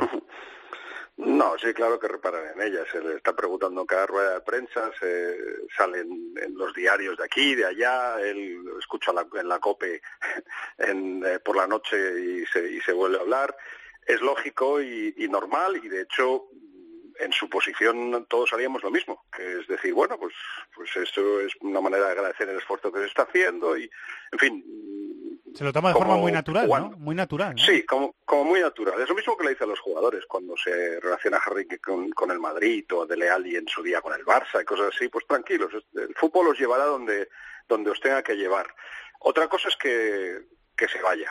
Eh, piensa que el año que viene, estadio nuevo, estaba viendo los números esta tarde y el, el Arsenal, por ejemplo, para comparar, el año pasado eh, en venta de, de- entradas se llevó unos 100 millones de libras, el Tottenham 45. El año que viene eh, será diferente, será de hecho el segundo campo eh, más grande de, de Inglaterra y de repente el Tottenham empezará a hablar de poco a poco de, de pelearse por los mejores jugadores del mundo porque tendrán el dinero para ello. ¿Para qué te vas a ir? Si, si eres tú el que ha mantenido a este equipo eh, compitiendo por encima de sus posibilidades cuando no tenía dinero y pronto va a tener dinero. El Madrid siempre estará ahí. Aparte el Madrid suele ser una visita de médico, ¿no? Llegas, haces, te vas, mientras que el Tottenham es un proyecto a largo plazo. De hecho, ¿Qué que me, que me corrija Guillem, pero cre- creo que leí en la prensa inglesa que el Tottenham Arsenal, que es cierto que se disputó en Wembley, fue el, el partido con, de la historia con más capacidad de la historia de la Premier League, vaya. Sí, sí, sí. eh, están batiendo récords el Tottenham en, en casi cada partido de los grandes, vamos. Eh, efectivamente, eh, porque si no recuerdo mal son ochenta y pico mil. En eh, Old Trafford, que es el mayor, son sesenta y o setenta y pico mil. O sea que Wembley ahora mismo, todos los partidos del Tottenham, no sé si llevan tres o cuatro veces y han, batido el récord de, de asistencia. Y el, como digo, eh, el nuevo estadio del Tottenham será unos 65, 70 mil, con lo cual se convertirá en uno de los grandes estadios y el Tottenham, como sigue diciendo, como dice Pochettino desde el primer día, en uno de los grandes equipos de Europa. Está convirtiendo, está construyendo eso y todo eso es muy atractivo, más incluso yo diría ahora mismo que, que ir a Madrid. Eh, Guillem, hay otros dos equipos para terminar. eh, ingleses en liza esta semana en la Champions, el City en campo del Basilea, el Liverpool en campo del Oporto. Vamos a hablar de esos partidos enseguida en el programa. Eh, pero parten como favoritos. ¿Cómo, ¿Cómo los ves en esos dos partidos a los ingleses? Sí, parece que lo son, ¿no? El, el Manchester City eh, lo tiene absolutamente todo. Kevin De Bruyne eh, está para disputarse con Messi el, el- el- el balón de oro, casi, casi, eh, porque tiene una capacidad de pase espectacular, porque está marcando goles, porque lidera. eh, y además lo hace como le gusta a Pep Guardiola, ¿no? Sin tatuajes y sin coches espectaculares. Bueno, no, el coche espectacular no, pero el tatuaje, lo de tatuajes sí y, y tiene defensa, pese a que está Otamendi ahí, eh, y Laporte pues comete algún error, pero eh, por lo general es un equipo muy fuerte, como todos sabéis, y el Liverpool, que es muy a menudo una moneda al aire, ahora ya el portero para, Carius está, lo está haciendo bien, eh, con Van Dijk en teoría también han mejorado, aunque las estadísticas no, la impresión es sí. O sea, han encajado muchos goles estando él de central, pero parece que el equipo es un poco más sólido y por supuesto arriba tienen Sala también uno de los grandes jugadores de la temporada, así que deberían pasar los dos. Lo disfrutaremos, eh, seguro. Siempre es un lujo maestro. Muchas gracias, Guillem. Un abrazo. Pues nada, vamos a apostar de nuevo, otra vez. Aquí en This is Fútbol con los compañeros de Marathon Bet, apuesta extraordinaria, apuesta de Champions. Ya sabéis que los de Marathon Bet son los de las cuotas. Y queridos eh, compañeros, de nuevo Chato, ¿Qué tal? ¿Qué, apuesta has mirado para este Yo lo tenía muy claro. Está ahí el máximo goleador de Juve, 2000 Tottenham. Estaba el máximo goleador de 2017 ahí en ese partido, pues se ha apostado a gol de Harry Kane, que se paga a 2.61. Un eurito ha puesto Chato Un gol a, en cualquier momento del partido. a gol de Harry Kane. David, ¿tú qué apuestas Bueno, yo elegido? Otra vez un poquito conservador, pero es que hay que ir poco a poco construyendo, ¿eh? Construyendo. Yo digo que en el Juve Tottenham no marcan los dos equipos. No marcan los No dos. marcan los dos. Un eurito a eso, que se paga A 1,80. ¿cuánto? 1,80. Eso es. 1,80. La Sí. cuota es una cuota, como dice eh, David, conservadora, pero David es más amarrate. Sí, para, eso lo hacemos las, Italia. las grandes fortunas también Eso se cimentan en apuestas eh, conservadoras, ¿verdad? Pues mira, la mía es un empate en el partido de Turín, un empate a cualquier resultado, un empate, 0-0, 1-1, 2-2, da igual. Que sea 1-1 y que marque Kane, por favor. Un eurito, mira, eso lo podemos, pero en teoría estamos compitiendo, ¿eh? 3.41 el empate, Así ganamos todos. Así ganamos todos. Sí, sí, mira, eso está, está, Yo está no, bien. yo está no. bien, mira. Yo sí quedan uno. Bueno, si quedan, no, Bueno, si quedan a- uno, a uno ver, no. Alguno, alguno tiene que, Nada. alguno tiene que Uno Vosotros, tiene que perder, claro. vosotros. Uno tiene que perder. 3.41 ese empate con Marathon Bet. Ya sabéis que apuestas para mayores de 18 años, Juega con responsabilidad, las cuotas están sujetas a cambios. Los amigos de This is Football, Marathon B. Los de las cuotas.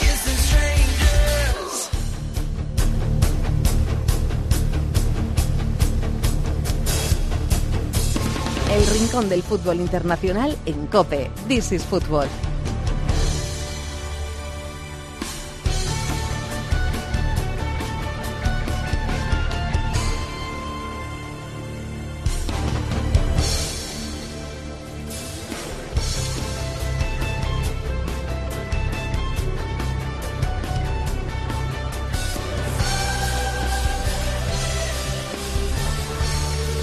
Y quedan dos eliminatorias por analizar en el programa, dos eliminatorias partidos de ida de la Liga de Campeones, de octavos de final. El martes a las 9 menos cuarto Basilea Manchester City, el miércoles a las 9 menos cuarto Oporto Liverpool. Vamos a presentar a los señores del Cibercafé, sigue por aquí eh, David de la Peña como siempre. Miquel Moro, Comunidad Valenciana, hola Miquel.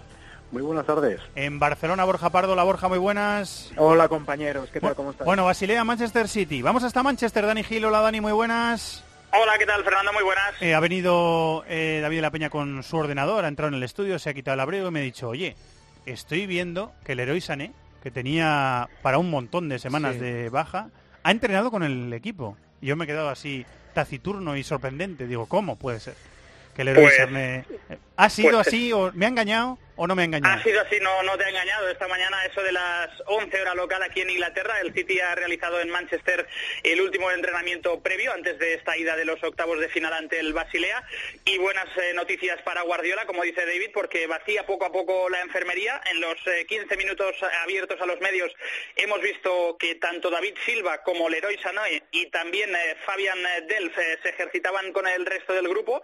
Eh, no lo ha hecho en cambio Aymeric Laporte, aunque el central francés eh, también ha entrado en la convocatoria.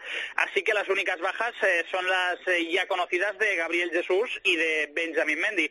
El equipo ha viajado a Suiza con eh, 20 futbolistas en la expedición. Esta tarde Pep Guardiola comparece en rueda de prensa en el escenario del partido, en el St. Jacob Park.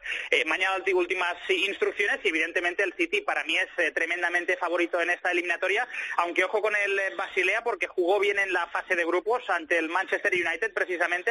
Es un equipo al que le gusta tener el balón y arriba tiene un jugador interesante, Zufi, zurdo y bastante peligroso. Eh, Basilea Manchester City partido en Suiza. Viene el Kun de, mar- de marcar cuatro goles con el Manchester City. Eh, Dani, supongo que en plena en plena forma física y mental, ¿no? El Kun Agüero.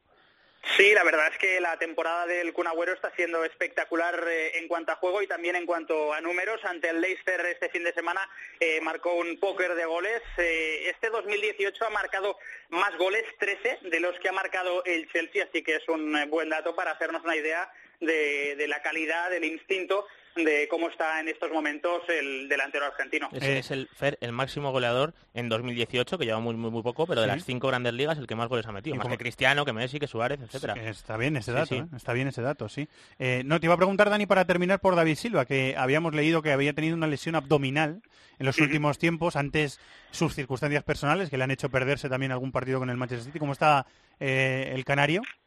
Pues parece estar eh, recuperado de este fuerte golpe en la zona abdominal que recibió ante el West Brom. Eh, se ha perdido los últimos dos partidos, aunque Pep Guardiola ha dicho en más de una ocasión que no era nada grave, sino algo más bien eh, doloroso. Y yo tengo la sensación de que si se encuentra bien, si está cómodo de aquí a mañana, podría ser titular en Basilea en el medio del campo junto a Fernandinho y Kevin De Bruyne. Te escuchamos toda la semana en los programas deportivos de la casa. Gracias, Dani, un abrazo. Un abrazo para todos. Eh. Miquel, Borja, David, ¿cómo, ¿cómo veis el partido en Suiza, Basilea-Manchester City? Bueno, pues hombre, eh, yo espero que el City deje resuelta la eliminatoria en la ida. Yo O sea, también. me parece que esa es la diferencia entre los dos equipos. Eh, el Basilea además hizo una gran fase de grupos, pero la pérdida de Kanji yo creo que es muy importante en defensa, porque al final es un baluarte, es un jugador eh, yo creo que decisivo. Y, el City es que está jugando muy bien, o sea, está en un estado de forma espectacular, individual y colectivamente. Y hombre, es la Champions, eh, los momentos puntuales cambian las eliminatorias, pero a mí me sorprendería que no se lo lleve el City con facilidad. Sí, hablabais de lo del Kun el momento de forma que vive el argentino. Hay lo que se dice lo del yin y el yang. Toda parte buena tiene una mala y toda parte mala tiene una buena. La lesión de Gabriel Jesús, siendo un drama en su inicio para el Manchester City, lo que esconde es la reafirmación como delantero y el despertar la hibernación goleadora del Kun. que es una noticia excelente para el propio Kun, para el City, para San Paolo en Argentina pensando en el Mundial. Y es verdad que el Kun seguramente le gustaría haber despertado este instinto teniendo a Gabriel Jesús en plena forma y no lesionado, pero las cosas han venido así. El beneficiado principal es el Kun, se beneficia el City. El momento de forma de Sergio Agüero en estos momentos es de depredador. Los datos del delantero, delantero más prolífico en este 2018 hablan por sí solos. Y yo discrepo un poco, o sea, obviamente tiene potencial el City para decidir la eliminatoria, pero jugando la vuelta en casa, yo creo que el City no es descartable que tenga una victoria por la mínima, incluso un empate del, del Basel y que luego, eso sí, en la vuelta en el Etihad ejecuten al equipo suizo.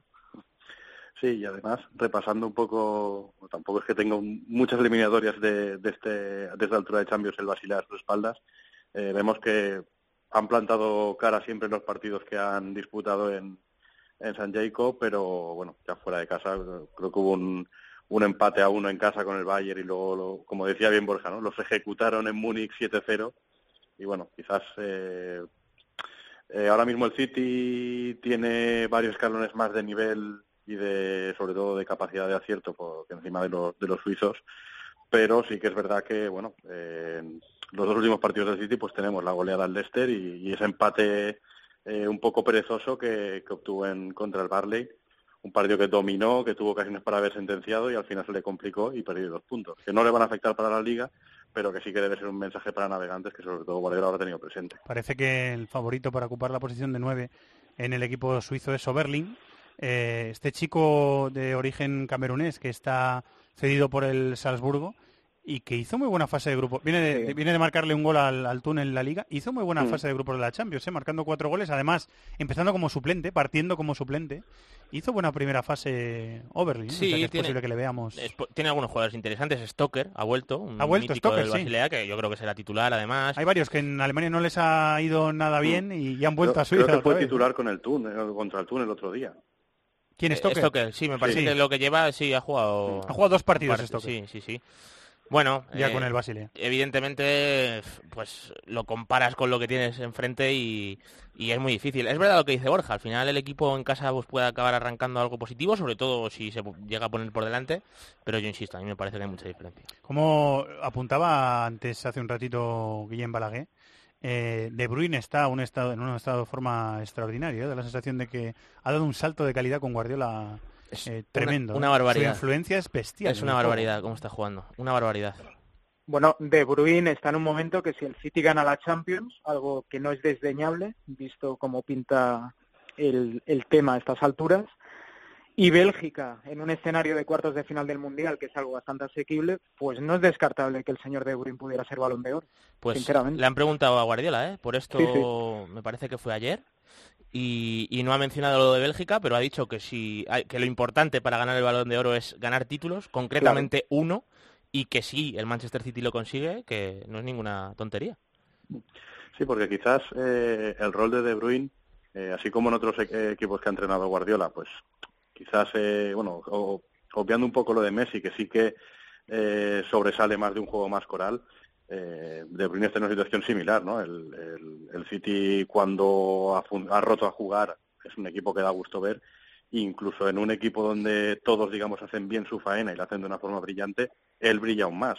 Entonces, es una situación que, bueno, eh, aún quedan muchos meses por delante, pero desde luego sí que le está posturando para ser uno de los jugadores que estén ahí, ahí al final de año. El lateral izquierdo de, de Guardiola ha ido, es una posición que desde que se lesionó Sí. Mendy eh, la, la confió a Fabián Delf, como dice Dani, que es eh, empieza a ser duda para o, o parte como duda. Danilo ha jugado ahí y Zinchenko, Sí. el ucraniano, ha jugado ahí en esa posición. Sí, son las... Bueno, vamos a ver, no creo que Delf sea titular, que yo creo que es la el solución que más gusta a Guardiola si está Leroy Sané en el campo, porque al final, eh, por Claro, cómo ha el el que diseñado... da amplitud es Sané, ¿no? Exacto, entonces Delf es el que está jugando de una forma más, más interior, como hacía Alam o como hacía a veces Alaba en el Bayern. Entonces, si no está Leroy Sané, eh, pues Delf igual no es tan imprescindible. Entonces, ya hay lo que decía Guardiola, evidentemente Danilo yo creo que se adapta mejor a un escenario Champions que el Zinchenko por lo que hemos visto en el pasado, ¿no? Así que si hay que apostar, lo lógico es ver a Danilo. ¿Queda por decir algo de este partido, chicos? No, únicamente lo de De Bruyne. Eh, el oyente, hay que recordarle, yo creo que el oyente de This is Football está bien educado, pero siempre puede haber algún despistado. Kevin De Bruyne fue jugador del Chelsea. Estuvo igual que Lukaku. Pasaron tanto De Bruyne como Lukaku, los dos belgas, por el Chelsea, no tuvieron suerte. Lo digo porque en un escenario donde De Bruyne sea balón de oro, el que tiene una entrevista ahí al día siguiente es Abramovich. Es decirle, ¿qué opinas que el que pasó las filas del Chelsea media temporada, un año, y fue desechado y sea balón de oro. Eh, lo digo porque esto yo no sé a quién señala, si al propio Abramovich, que tiene los tentáculos largos, si a Mourinho, si a Emegalo, que era el, director deportivo, que ha salido mal del Chelsea, creo que está, no sé si en el Mónaco, en el Paris Saint Germain, pero alguien queda señalado ahí, seguro. Alguien queda señalado, seguro. En el Mónaco está. sí, sí, está en el Mónaco. Eh, Miquel, ¿quieres decir algo más o voy a la siguiente? Oh, me, ha dejado de piedra Borja con, con el posible rebote de, de, una, de una victoria en el, en el balón de oro de De Bruyne. La verdad es que mm, imaginaos, ya rizando el rizo, que Hazard saliera este verano del Chelsea, pongamos rumbo a un equipo, yo qué sé, Real Madrid, que ha sonado, y que, quién sabe, que dentro de un año también estuviera disputando el balón de oro. El tema de los belgas con el Chelsea sería también para, vamos, daría para película. Eh, bueno, el otro partido de Champions de esta semana, ida de octavos de final, es el miércoles eh, en Odragao, Oporto-Liverpool, 9 menos cuarto de la noche. Estoy viendo alguna alineación que dan a Casillas como titular, me sorprende mucho porque José Sá está siendo el titular con el Oporto. Bueno, forma, en partidos está jugando, en Copa, y Copa de la Liga. Está jugando en Copa y a lo mejor por ahí dicen, pues igual está José Sá para la Liga, pero eh, lo lógico es que José Sá sea el titular. Sí, sí. de hecho, eh, ha vuelto este fin de semana. No, Luis Enrique, Luis Enrique cuando el Barça ganó el triplete, a Ter Stegen utilizaba, lo utilizaba en Copa del Rey y en Champions League y a Bravo lo utilizaba en. Pegar haciendo Ancelotti, yo creo, con Casillas en el Madrid, ¿verdad? O sea, esa primera esa primera rotación la empezó haciendo Ancelotti en el Madrid. O sea que no hay que descartar, pero yo creo que José Sá es el, es el titular. a nivel de experiencia, Casillas tiene un poquito más, claro. Eh, con ha conseguido hacer un equipo compacto, ¿eh? Un equipo que se protege bien, ¿eh? Sí, ha, variado la, la, identidad, digamos, del Oporto. De, bueno, evidentemente llegando desde Vilas Boas con ese 4-3-3 un poquito más, más fluido, con interiores muy dinámicos. Ahora el equipo lo que hace es organizarse muy bien en dos líneas de cuatro, conceder muy poco espacio y, tratar de contragolpear. Lo que ocurre es que, bueno, vamos a ver si llega Bubacar, que a mí me parece un futbolista absolutamente decisivo para jugar así. Para mí medio porto. Sí, es un jugador que es que al fin y al final por el por el escenario de partidos que se encuentra, que ya digo, es, él tiene que gestionar espacios muy largos, pegarse mucho con los centrales, carreras también largas y luego él tiene esa finura también para ir a los apoyos. es que las que tiene y, luego las que tiene las mete. Las mete, es un buen jugador y para el Oporto pues todavía más, que evidentemente no es un equipo top top, entonces es una baja importante. Es cierto que al Liverpool y más sin Coutinho este tipo de escenarios se le complican porque bueno le ocurrió contra el Swansea nada más ganar al Manchester City el Swansea con Carvallal se le metió muy atrás fue el primer partido que no jugó Coutinho y, el Liverpool perdió y, se notó que le falta finura o sea que, que, vamos a ver es verdad que Salah y Firmino están muy bien pero es el tipo de escenario y más sin Coutinho insisto que se le puede complicar al Liverpool. Coincido partido muy trampa para el Liverpool por varios motivos eh, cualquiera que haya visitado Dragao, Dragao ganar allí, eh, como dirían en Pontevedra, hay que roerlo. O sea, es un escenario complicado ganar allí. El Liverpool ha dado síntomas durante toda la temporada de que le falta un punto de madurez, un punto de serenidad para domar partidos que tiene controlado. Es decir, no es un equipo fiable. Es un equipo que cuando lo pillas cuesta abajo, eh, tiene la excelencia por bandera porque tiene tres miuras arriba como Salah, Firmino, Sane que le hacen un roto a cualquiera. Cuando digo a cualquiera es a cualquiera, incluido el City, el Madrid y el Barça. Pero también es verdad que por la fragilidad defensiva, y esto Van Dijk todavía no lo ha curado, y sería injusto eh, meterle la presión de que él lo cure. Yo, ahí no estoy tan de acuerdo, ¿eh? ¿En qué? lo de la fragilidad. Lo, de, Van Dijk no, estoy tan de acuerdo. ¿eh? Termina tu exposición, Borja. Y... Sí, lo que quiero decir es que el, el Liverpool sobre todo con un perfil de delantero como Marega, como Abuacar, como Tiquiño, que se saben mover muy bien a los espacios, que saben pelear, a gente como Lobren, como Matip o el propio Van Dijk le puede complicar. Repito, es un escenario donde el favoritismo es claro del Liverpool, pero, pero eh, ganar en Drago va a ser muy complicado para los Reds. Emre Can es baja por sanción en sí, este partido. baja importante además, ¿eh? porque está a buen nivel. es verdad Carvajal, que... Carvajal es, está sancionado al Madrid y Emre Can está sancionado Es verdad que ya está jugando Henderson, pero Chan estaba jugando muy bien. Eh, una cosa, Borja, sobre eso que has dicho. A mí me da la sensación, por lo que le he visto a Van Dijk, eh, que sí que está eh, sumando esa seguridad defensiva al Liverpool. ¿eh? Me, me- me da que es un defensor eh, muy aparte de que es muy seguro de sí mismo con unas condiciones físicas tremendas, que lee muy bien dónde tiene que estar, que arriesga en los duelos pero los gana, que por arriba es un baluarte tremendo. A mí, a mí sí que me está dando sensación de No, sumar sí, yo, mucho. ¿eh? yo en Van Dijk confío. No, o sea, no pagaría nunca 85 millones por Van Dijk ni por ningún central. Eso es otra un historia. buen central. No, no, lo que desconfío es del partner. Desconfío del Logren o el Matic de turno. Ese es- ahí es donde voy. Yo creo que les está ayudando a los compañeros, David. Me da la sensación, ¿eh? Yo creo que individualmente está empezando a mostrarse muy dominante. ¿eh? Y A mí es que me encanta, Van Dijk. Me parece de verdad un jugador, y más ya con esa motivación de llegar a un club eh, top donde él se siente ya reconocido.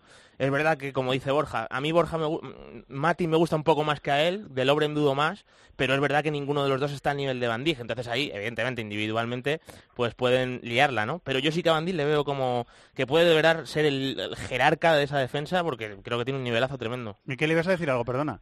Sí, no, y que además de las eh, características técnicas y, y de posicionamiento que tiene que tiene el central eh, que han fichado en este mercado de invierno, eh, Van Dijk a mí lo que más me ha sorprendido es el hecho de que tanto se habló en su, bueno, los días posteriores al anuncio de lo que ha costado, comparándolo con otros fichajes y tal, y lejos de arrugarse, bueno, no tenía por qué, pero bueno, que el rendimiento que está dando eh, seguramente aún es pronto para decir que ha sido una incorporación de campanillas o que está dando un rendimiento inmediato, pero no se le ve que, que le esté pesando. Y es lo que decís, es un jugador que seguramente va a mejorar a los compañeros que tenía, que también llegaron no con tanto dinero, pero sí con un aura de que iban a mejorar esa posición y que hasta la fecha ha sido, digamos, el talón de Aquiles de un equipo que le gusta correr y no tanto hacia atrás.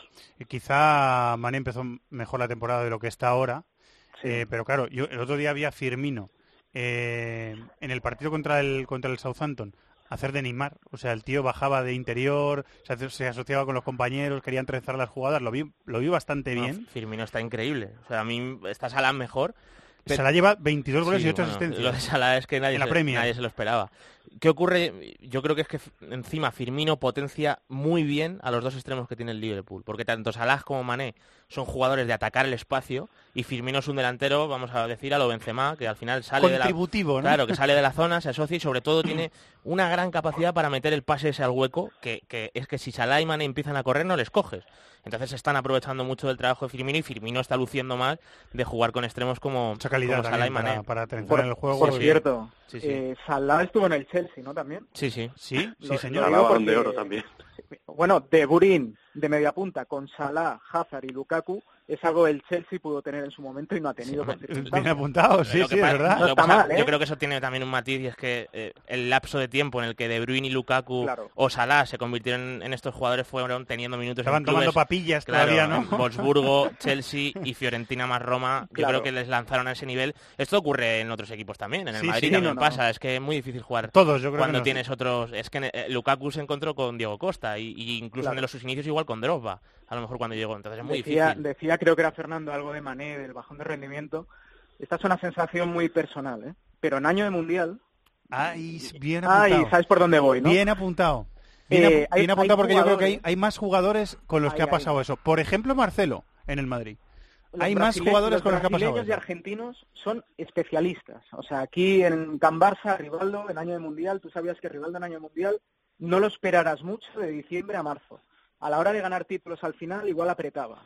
Con esto quiero decir que hay jugadores, sobre todo iconos de sus selecciones nacionales, el caso de Senegal, que va a un Mundial cada 15 años.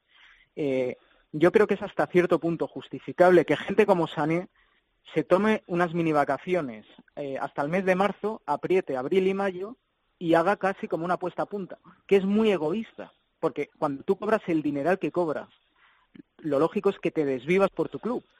Pero repito, creo que hay más jugadores y un día podríamos analizar quién está bajando el rendimiento desde diciembre hasta marzo. Pero la, una la verdad. Borja, que, que el razonamiento sí que sí que está ahí, porque además tenemos bastantes casos que son flagrantes, Sí. pero bueno, eh, también hay que ver eh, Mané con qué aspiraciones va a ir al Mundial. Y, yo sé, no es lo mismo quizás que lo puede ir a hacer eh, Cristiano, Iniesta, Messi, que Mané, que obviamente querrá, de, querrá de- de garantizarse- salirse en el Mundial, claro. Exacto, querrá garantizarse estar fresco y llegar, pero bueno, él sabe que a lo más van a ser cuatro partidos, poniéndonos en, en un caso, Sí, pero, digamos, bien. pero, pero yo estoy de acuerdo con Borja, ¿eh? está, está muy bien apuntado porque yo creo que hay muchos Sí, no, no, jugadores es que lo es te calculan. digo. ¿eh? Eh, La, la- digamos, la historia, digamos, entre comillas, está ahí y seguro que más de alguno de los que nos sospechamos, pues bueno, se, se dosifique, pero quizás también la, la oportunidad de, no te digo ganar la Copa Europa, pero sí hacer una buena Champions con el Liverpool, eh, también está ahí. no, no, a ver, yo lo que quería decir es que, a ver, Drogba, por ejemplo, tú le preguntas y para él ganar la Champions y como la ganó en Múnich siendo el protagonista es muy importante.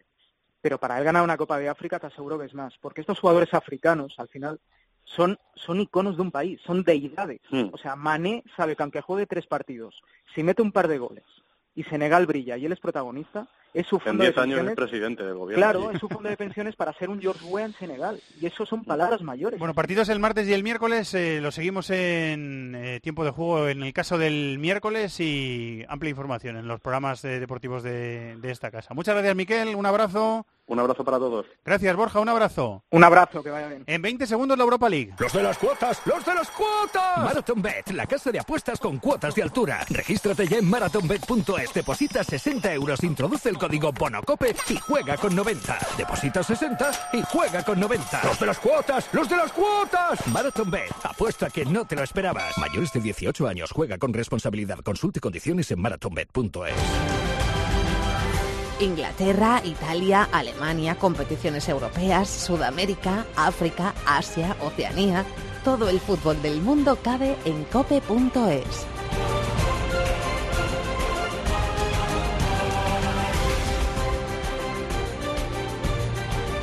Igual que vuelve la Champions el martes y el miércoles, vuelve la Europa League a nuestras vidas. El próximo jueves, partido de 16 de final, partidos de ida con cuatro españoles en liza y lo contarán y lo narrarán, como siempre lo hacen de bien, los compañeros de Bein Sports. Y ahí estará sentado a la mesa Tony Padilla. Hola, Tony. Hola, Fernando. Ahí estaremos, ¿no? Ahí estaremos. Los jueves de Europa League ya, ya es una tradición. ¿Habéis elegido la obra que vais a interpretar? Todavía no. Es a final de temporada y Da- Da- Daré os lo va a pedir. Yo creo que ella, quiere un, un ballet clásico, el lago de los cisnes, alguna cosa así. Para que nos podemos todos y vamos a ejercer de, de payasos. bueno, vamos a ello, eh, Tony. No digo a ejercer el payaso, sino a, a- a tratar los 16 de final de la Europa League. Partidos de ida por orden cronológico. En Moscú a las 7 de la tarde le toca al Athletic de Bilbao, Spartak de Moscú Athletic. Eh, Un equipo que hemos dicho que está en inactividad, como le pasa a los rusos y ucranianos en, en estas fechas siempre, ¿no?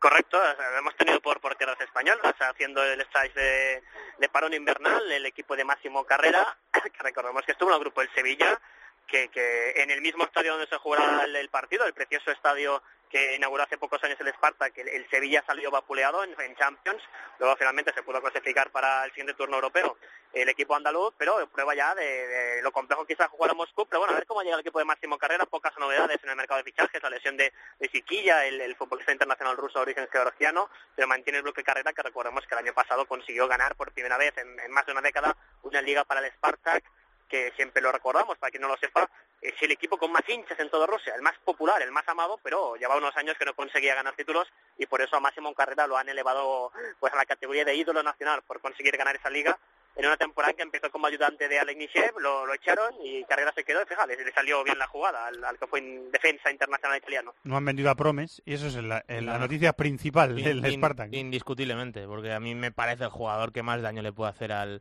al Athletic. Es verdad que está, bueno, Luis Adriano, que Glusakov es un buen llegador, que, bueno, tienes Tassi Bossetti, es una pareja de centrales que, bueno, para competir a este nivel está bien, pero el que marca la diferencia es Promes. Vuelve la competición para el Spartak, la local, el 1 de marzo con la Copa. O sea, va a tener la eliminatoria antes de que vuelva a su competición eh, local. Y la falta de ritmo y todas estas cosas que comentamos eh, siempre. Eh, eso en cuanto al partido del Spartak, eh, Athletic de Bilbao, el partido de Athletic en Moscú. A la misma hora, a las 7 de la tarde, en Anoeta, Real Sociedad Salzburgo, este equipo del que hemos eh, hablado varias veces y que este año no estaba dominando en Austria y que eso ya es noticia, Tony. Sí, aunque se, se hizo con el liderato en la primera jornada de 2018. Ah, lo ha recuperado otra vez, vale. pi- pi- pinchó el Sturm Graz, que era el sorprendente líder. El, el, el eh, perdió su, su partido con el Wolfsberger Eh, de hecho, ha perdido los dos partidos Sturm Graz y ya le saca cinco puntos el Salzburgo, Vaya que sí que ha ganado los dos, ¿no? Eh, ganó este fin de semana al, al Altag con gol de, de Stefan Leiner. Eh, obviamente, desde que nació el proyecto del Rasenballsport Leipzig, que, que es también controlado por Red Bull, pues es, es la prioridad de este proyecto, el equipo alemán, pero eh, sigue produciendo talento el, el Salzburgo y bueno, y al final lo está demostrando con, con una versión pues, pues cada vez más más curiosa porque está, jugando con, con una línea casi últimamente delantera de jugadores asiáticos, con, con Hei Chang-wan y, y Takumi Minamino, japoneses, coreanos, Munas Labur, detrás Balón Beriche, que es quizás de los jugadores más interesantes.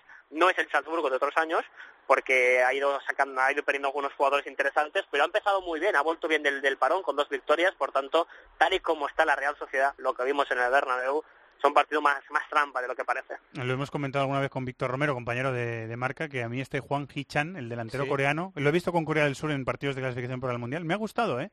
Nueve así referencia, que aguanta muy bien el balón, que se mueve muy bien, me ha, me ha dado buena pinta. Siempre, eh, este equipo siempre eh, forma jugadores y después Sí. dan el salto a, Lo, a lo- Alemania. lo único que, como dice Tony, al final la Real lo que está sufriendo es a la hora de robar pelota. De, bueno, el otro día contra el Madrid defensivamente estuvo muy mal. Y este Salzburgo tiene, yo me quedo sobre todo con Berisa, que dice Tony, me parece el jugador más fino ahí del mediocampo, que es internacional con Kosovo, lo con. Noruega. Y Hannes Wolf, que es otro chico jovencito que yo cuando he visto a Salzburgo no le sigo mm, de seguido, pero cuando lo he visto Austriaco, ¿no? puntualmente me, me ha gustado. 18 Muy añitos, jovencito austriaco, sí. y a ver si juega contra la Real. Ha vuelto Ramallo, que otro que en Alemania no, no le ha ido muy bien y ha vuelto Andrés Ramallo a- al Salzburgo. Eh, Tony, ¿te queda por decir algo o vamos al siguiente? Vamos al siguiente. Eh, venga, pues 9 y 5 de la noche hay dos partidos para los españoles. Este, este está bien y el rival, que era un rival durísimo, ha perdido sus últimos tres partidos de liga. Olympique de Lyon-Villarreal en el Parque Olympique Lyonnais. Es sorprendente, David, pero se ha, se ha desinflado un poquito, yo creo, ¿eh? Sí, El Lyon. sí, pues fíjate que cuando perdió contra el Mónaco, que, que le acaba remontando el Mónaco, la primera parte que hace el Lyon es, es buenísima. Y eso que le faltó ese día a Toussaint, que volvió este fin de semana para jugar con Endombele en medio campo, y jugó a War ese día en el doble pivote que me sorprendió bastante, el día del Mónaco. Sí. Le habíamos visto ahí de media punta. Y es verdad que el fin de semana contra el Stade Rennes, pues, pues eh, le sorprendieron, pero, pero este equipo arriba tiene jugadores equipo, de verdad que puede hacer, pueden hacer mucho daño. Por supuesto, Fekir más Mariano, pero es que tiene más que esos dos. Pues Fekir está a un nivel, eh, Tony, eh, estratosférico. Yo además le, le veo poner buenos centros con la derecha, o sea, le veo a un nivel de, de, de Champions sin ninguna duda a Fekir. Sí, además puede, ha conseguido borrar el recuerdo de, de Alexander Lacazette, se, se- ha puesto, se ha cargado el equipo a sus espaldas, puede jugar en banda o también por, por detrás de, del punta y jugando a nivel altísimo. Cierto es que estos, estos últimos resultados pues eh, ensombrecido un poquito la muy buena temporada del equipo de Bruno Genesio, pero sobre todo lo que tiene arriba es tremendo, ¿no? con, con Bertrand Traoré, el burkinés, el ex Ajax, con, con Max, con Maxwell Cornet, eh, el joven Usomo War, eh, yo creo que apunta muy muy buenas maneras y una de las noticias de la temporada que es Mariano Díaz, ¿no? el, el- el futbolista del Madrid que está consiguiendo marcar goles en un, eh, en un equipo que es, que es favorito a avanzar en esta competición. Ya el año pasado recordemos que cae en semifinales con el Ajax y el equipo de Jean-Michel Aulas eh, intentando ser protagonista en, dos competiciones que tiene mucho mérito, uno de los pocos equipos que ha derrotado al PSG esta temporada, por tanto es sin duda el duelo más complicado de equipos españoles, pese a ese, a ese asterisco de ver cómo en las últimas jornadas ha pinchado, pero además es que además tiene fondo de armario. El otro día reservó a, a Memphis Depay, que empezó en el banquillo, por tanto es un rival temible en el sin duda, aparentemente, duelo más complicado para los equipos españoles. ¿Le das opciones, eh, eh, David, al Villarreal de pasar la, eliminatoria? o sea, Las tiene. Pues es que yo creo que esta mm, es una eliminatoria pareja. Vamos a ver también a ver eh, Calleja cu- cuántos titulares mete, pero si más o menos saca el 11 base, yo que sé, que jueguen jugadores clave como Rodri, Trigueros, Fornals, Vacas, y si juega con un 11 más o menos titular, yo creo que es una eliminatoria pareja. El Lyon es buen equipo, pero el Villarreal también. Y 9 y 5 de la noche en el Parque de Copenhague, imagino que no hará calor. Copenhague Atlético de Madrid, de Tony.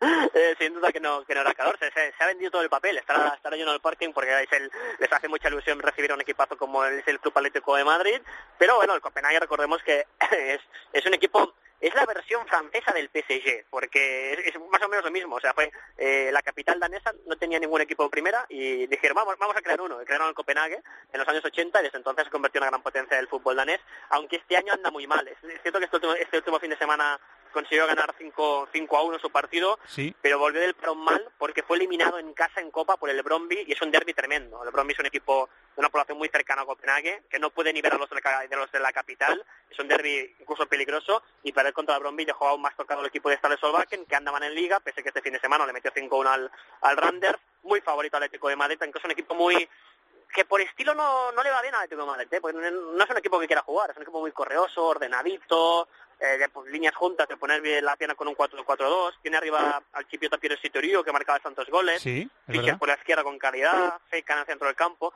pero no está bien, no está bien, aunque eso también lo hace un pelín peligroso, y los equipos estales Eslovaquien siempre son, son complicados, ahí sufrió en su momento el Barça de Guardiola, era un muy, un muy, muy buen Copenhague, y por tanto, a ver qué pasa con este duelo, aunque bueno, la confianza es que al Atlético de Madrid este año no le marca, no le marca a nadie, por tanto hay, hay, hay más confianza. David, ¿cómo lo ves? Bueno, vamos a ver también qué importancia le da Simeone a estas rondas. Importante porque, eso. claro, La alineación. Los siete puntos ahora que hay de desventaja con el Barcelona, es verdad que aún eh, ponen la liga muy favorable para los de Valverde, pero se le abre un panorama diferente al Atleti. También es una buena oportunidad para los que no están siendo titulares habituales, un caso de un Gameiro, eh, por ejemplo, pues que, que vayan encontrando minutos y, y que vayan marcando la diferencia. Yo creo que es favorito el Atlético de Madrid. Vamos a ver el Copenhague. A mí de lo que más me gusta es Sotiriu, que yo en Chipre cuando lo he visto me ha gustado bastante. Vamos a ver Fischer, que ha, ha llegado en el ¿El mercado de invierno, que que bueno es un jugador que en contexto Copenhague debería marcar la diferencia y luego ha dado Tony un nombre que eh, para mí es de los más finos que es Zeca pero que está sancionado en la ida El griego. es, es una baja a perder el- importante El partido. El martes tenemos una estrella roja chesca de Moscú a las 6 de la tarde. Y, y para el jueves a las 5 Astana Sporting de Portugal, a las 7 de la tarde Marsella Braga, Ostersund Arsenal, Ludogores Milan, eh, Niza Lokomotiv y Dortmund Atalanta. A las 9 y 5 de la noche el Esteagua Lazio, el Partizan Victoria Pilsen, eh, Nápoles Leipzig, que es un partido precioso, eh, Celtic eh, Zenit y AEK Dinamo de Kiev. ¿Queréis decir algo? ¿Alguno de los dos? A mí me apetece mucho, sobre todo, el partido del Borussia Dortmund. Borussia Dortmund-Atalanta me parece, por lo bien que está este año Atalanta en Europa y por eh, lo que es este estadio, es el que me gusta. Y, y está bien también el, el Celtic Zenit. A ver el Zenit cómo se toma esta competición. Bueno, por decir otros, vamos a ver el Milan, ¿no? Que con Gatuso está en un buen momento. La verdad es que ha renacido el equipo desde que llegó Gatuso y juega contra el Ludogores, que a priori es superior el Milan. Imagino que rotará, pero bueno, es una buena oportunidad para el Milan eh, de reencontrarse con ese espíritu histórico en Europa, a pesar de que sea la segunda competición. O sea que yo imagino que los hinchas estarán ilusionados. Está mejorando el equipo de Gatuso, sí. El jueves te vemos, Tony. Muchísimas gracias. Un abrazo. Estamos terminando is Fútbol. ¡Los de las cuotas! ¡Los de las cuotas! Marathon Bet, la casa de apuestas con cuotas de altura. Regístrate ya en marathonbet.es, deposita 60 euros, introduce el código BONOCOPE y juega con 90. Deposita 60 y juega con 90. ¡Los de las cuotas! ¡Los de las cuotas! Marathon Bet, apuesta que no te lo esperabas. Mayores de 18 años, juega con responsabilidad. Consulte condiciones en marathonbet.es. Bienvenidos a la familia de This is Fútbol, a los amigos de Marathon Bet. Eh, bienvenido, Chato, de nuevo. Muchas gracias. Ya que has director. entrado, vas a entrar, ahora vas a tener más cuota de protagonismo. Mira que bien, más trabajo. En el... Encantado. Estabas deseando tener más trabajo, ¿verdad que Yo, sí? yo encantado. Eh, bueno, pues eh, la agenda. La agenda. Primero la música. Primero la música. Vamos a escuchar una... Bueno, vamos a escucharla y ahora Sabes que. Antonio Bravo es músico. No, Lo- no estás eh, ante cualquier Lo- juez. Lo, sé, y te tengo que decir que se ha escuchado la canción que he puesto y ha puesto una cara que ha dejado de hablarme cuando la estaba escuchando. A ¿No ver, ves la cara que está poniendo. dando un poco de miedo. La, ya la puedes poner. Dale, Bravo.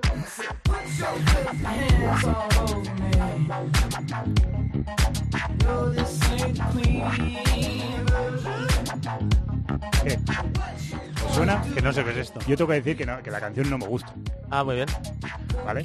Pero es Justin Timberlake, Ah, que cantó el otro día en el descanso de la Super Bowl. Ah, es la que cantó haciendo el homenaje a... ¿Puede ser? Eh, creo que fue esta, sí, a Prince. ¿fue? A Prince, sí. Es- Eso es. Tengo que decir que eh, no me gustó. Yo soy de los Y que me quedo a ver la Super Bowl. piano también. También. Y, Con la imagen de... y no me gustó nada. Pero bueno, como no sabía si a vosotros os iba a gustar, porque sois así raritos con la música, digo, pues la voy a traer y... nosotros somos raritos, ¿no? Yo sí. Tú sin embargo no. Tú no. Insinúas. Pero nada, ¿no?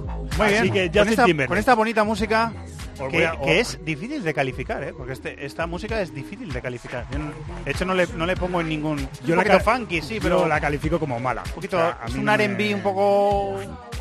no, no, no, no la, no la califico. Me gustaba más el Cry Me a River, creo que se llamaba, la, una de las primeras que sacó Justin Timberlake, que esta, que es que es muy extraña. Pero Me hace Catalina, Víctor Catalina, un gesto hacia abajo. No sé si es hacia mí o hacia la canción. hacia la canción, sin duda. Puede que hacia los dos también. Bueno, pues con esta canción... eh, Te cuento la agenda. La agenda. Quinta ronda de la FA Cup el fin de semana en Inglaterra, que no hay liga. Te destaco el viernes a las 9 Chelsea Hull City. El Chelsea, antes de jugar contra el Barcelona, pues juega el viernes. El sábado a las seis y me- el sábado a las seis y media Huddersfield Manchester United. El domingo a las 5 Rochdale Tottenham. El lunes a las 9 menos 5 Wigan Manchester City. En Italia se juega la jornada número 25 que se abre el sábado a las 3 con un Udinese Roma a las 9 menos cuarto Génova Inter de Milán. El domingo a las 12 y media Torino Juve a las 3 juega el líder Nápoles contra el Spal a las 9 menos cuarto Milán Sampdoria y cierra la jornada el lunes a las 9 menos cuarto Lazio en las Verona. Esta parte sí que me gustaba la canción y la actuación en la Super Bowl. Muy bien. Alemania, jornada 23. El partidazo es el Eintracht Leipzig, cuarto contra segundo. El lunes a las ocho y media. Juegan, no sé por qué en Alemania no suelen jugar los lunes. No suelen jugar, no, no. Pues el partidazo es el lunes a las ocho y media. Ahí os lo dejo, si lo quieren ir mirando. Además, el sábado a las tres y media, Wolfsburgo, Bayern de Múnich. El domingo destaca a las 6 de la tarde, Borussia, con, Borussia Mönchengladbach contra Borussia Dortmund. Y en Francia, jornada número 26, viernes a las 9 menos cuarto, Mónaco-Dijon. El sábado a las 5, Paris Saint-Germain, Estrasburgo. Para el domingo queda el Lille Olympique de Lyon a las 5 de la tarde y el Olympique de Marsella-Burdeos a las 9 de la noche. ¿Qué dices, David? Que, que Que igual... no sé, que igual como juega el Leipzig a las 9, hemos dicho, contra el Nápoles el jueves, igual le han retrasado el, más. el partido. Igual ha pedido, No ¿no? lo sé, ¿eh? no lo sé. Sea, simple Bueno, si no, los, los oyentes de este programa, que son unos cracks, seguro que nos nos lo cuentan. en Sí, el sí. Twitter y en el Facebook para decirnos la razón. Eh, ¿Ya has terminado, Chato? Ya está, la ¿Ya está? Muy bien. Me voy. La semana que viene más. Y mejor.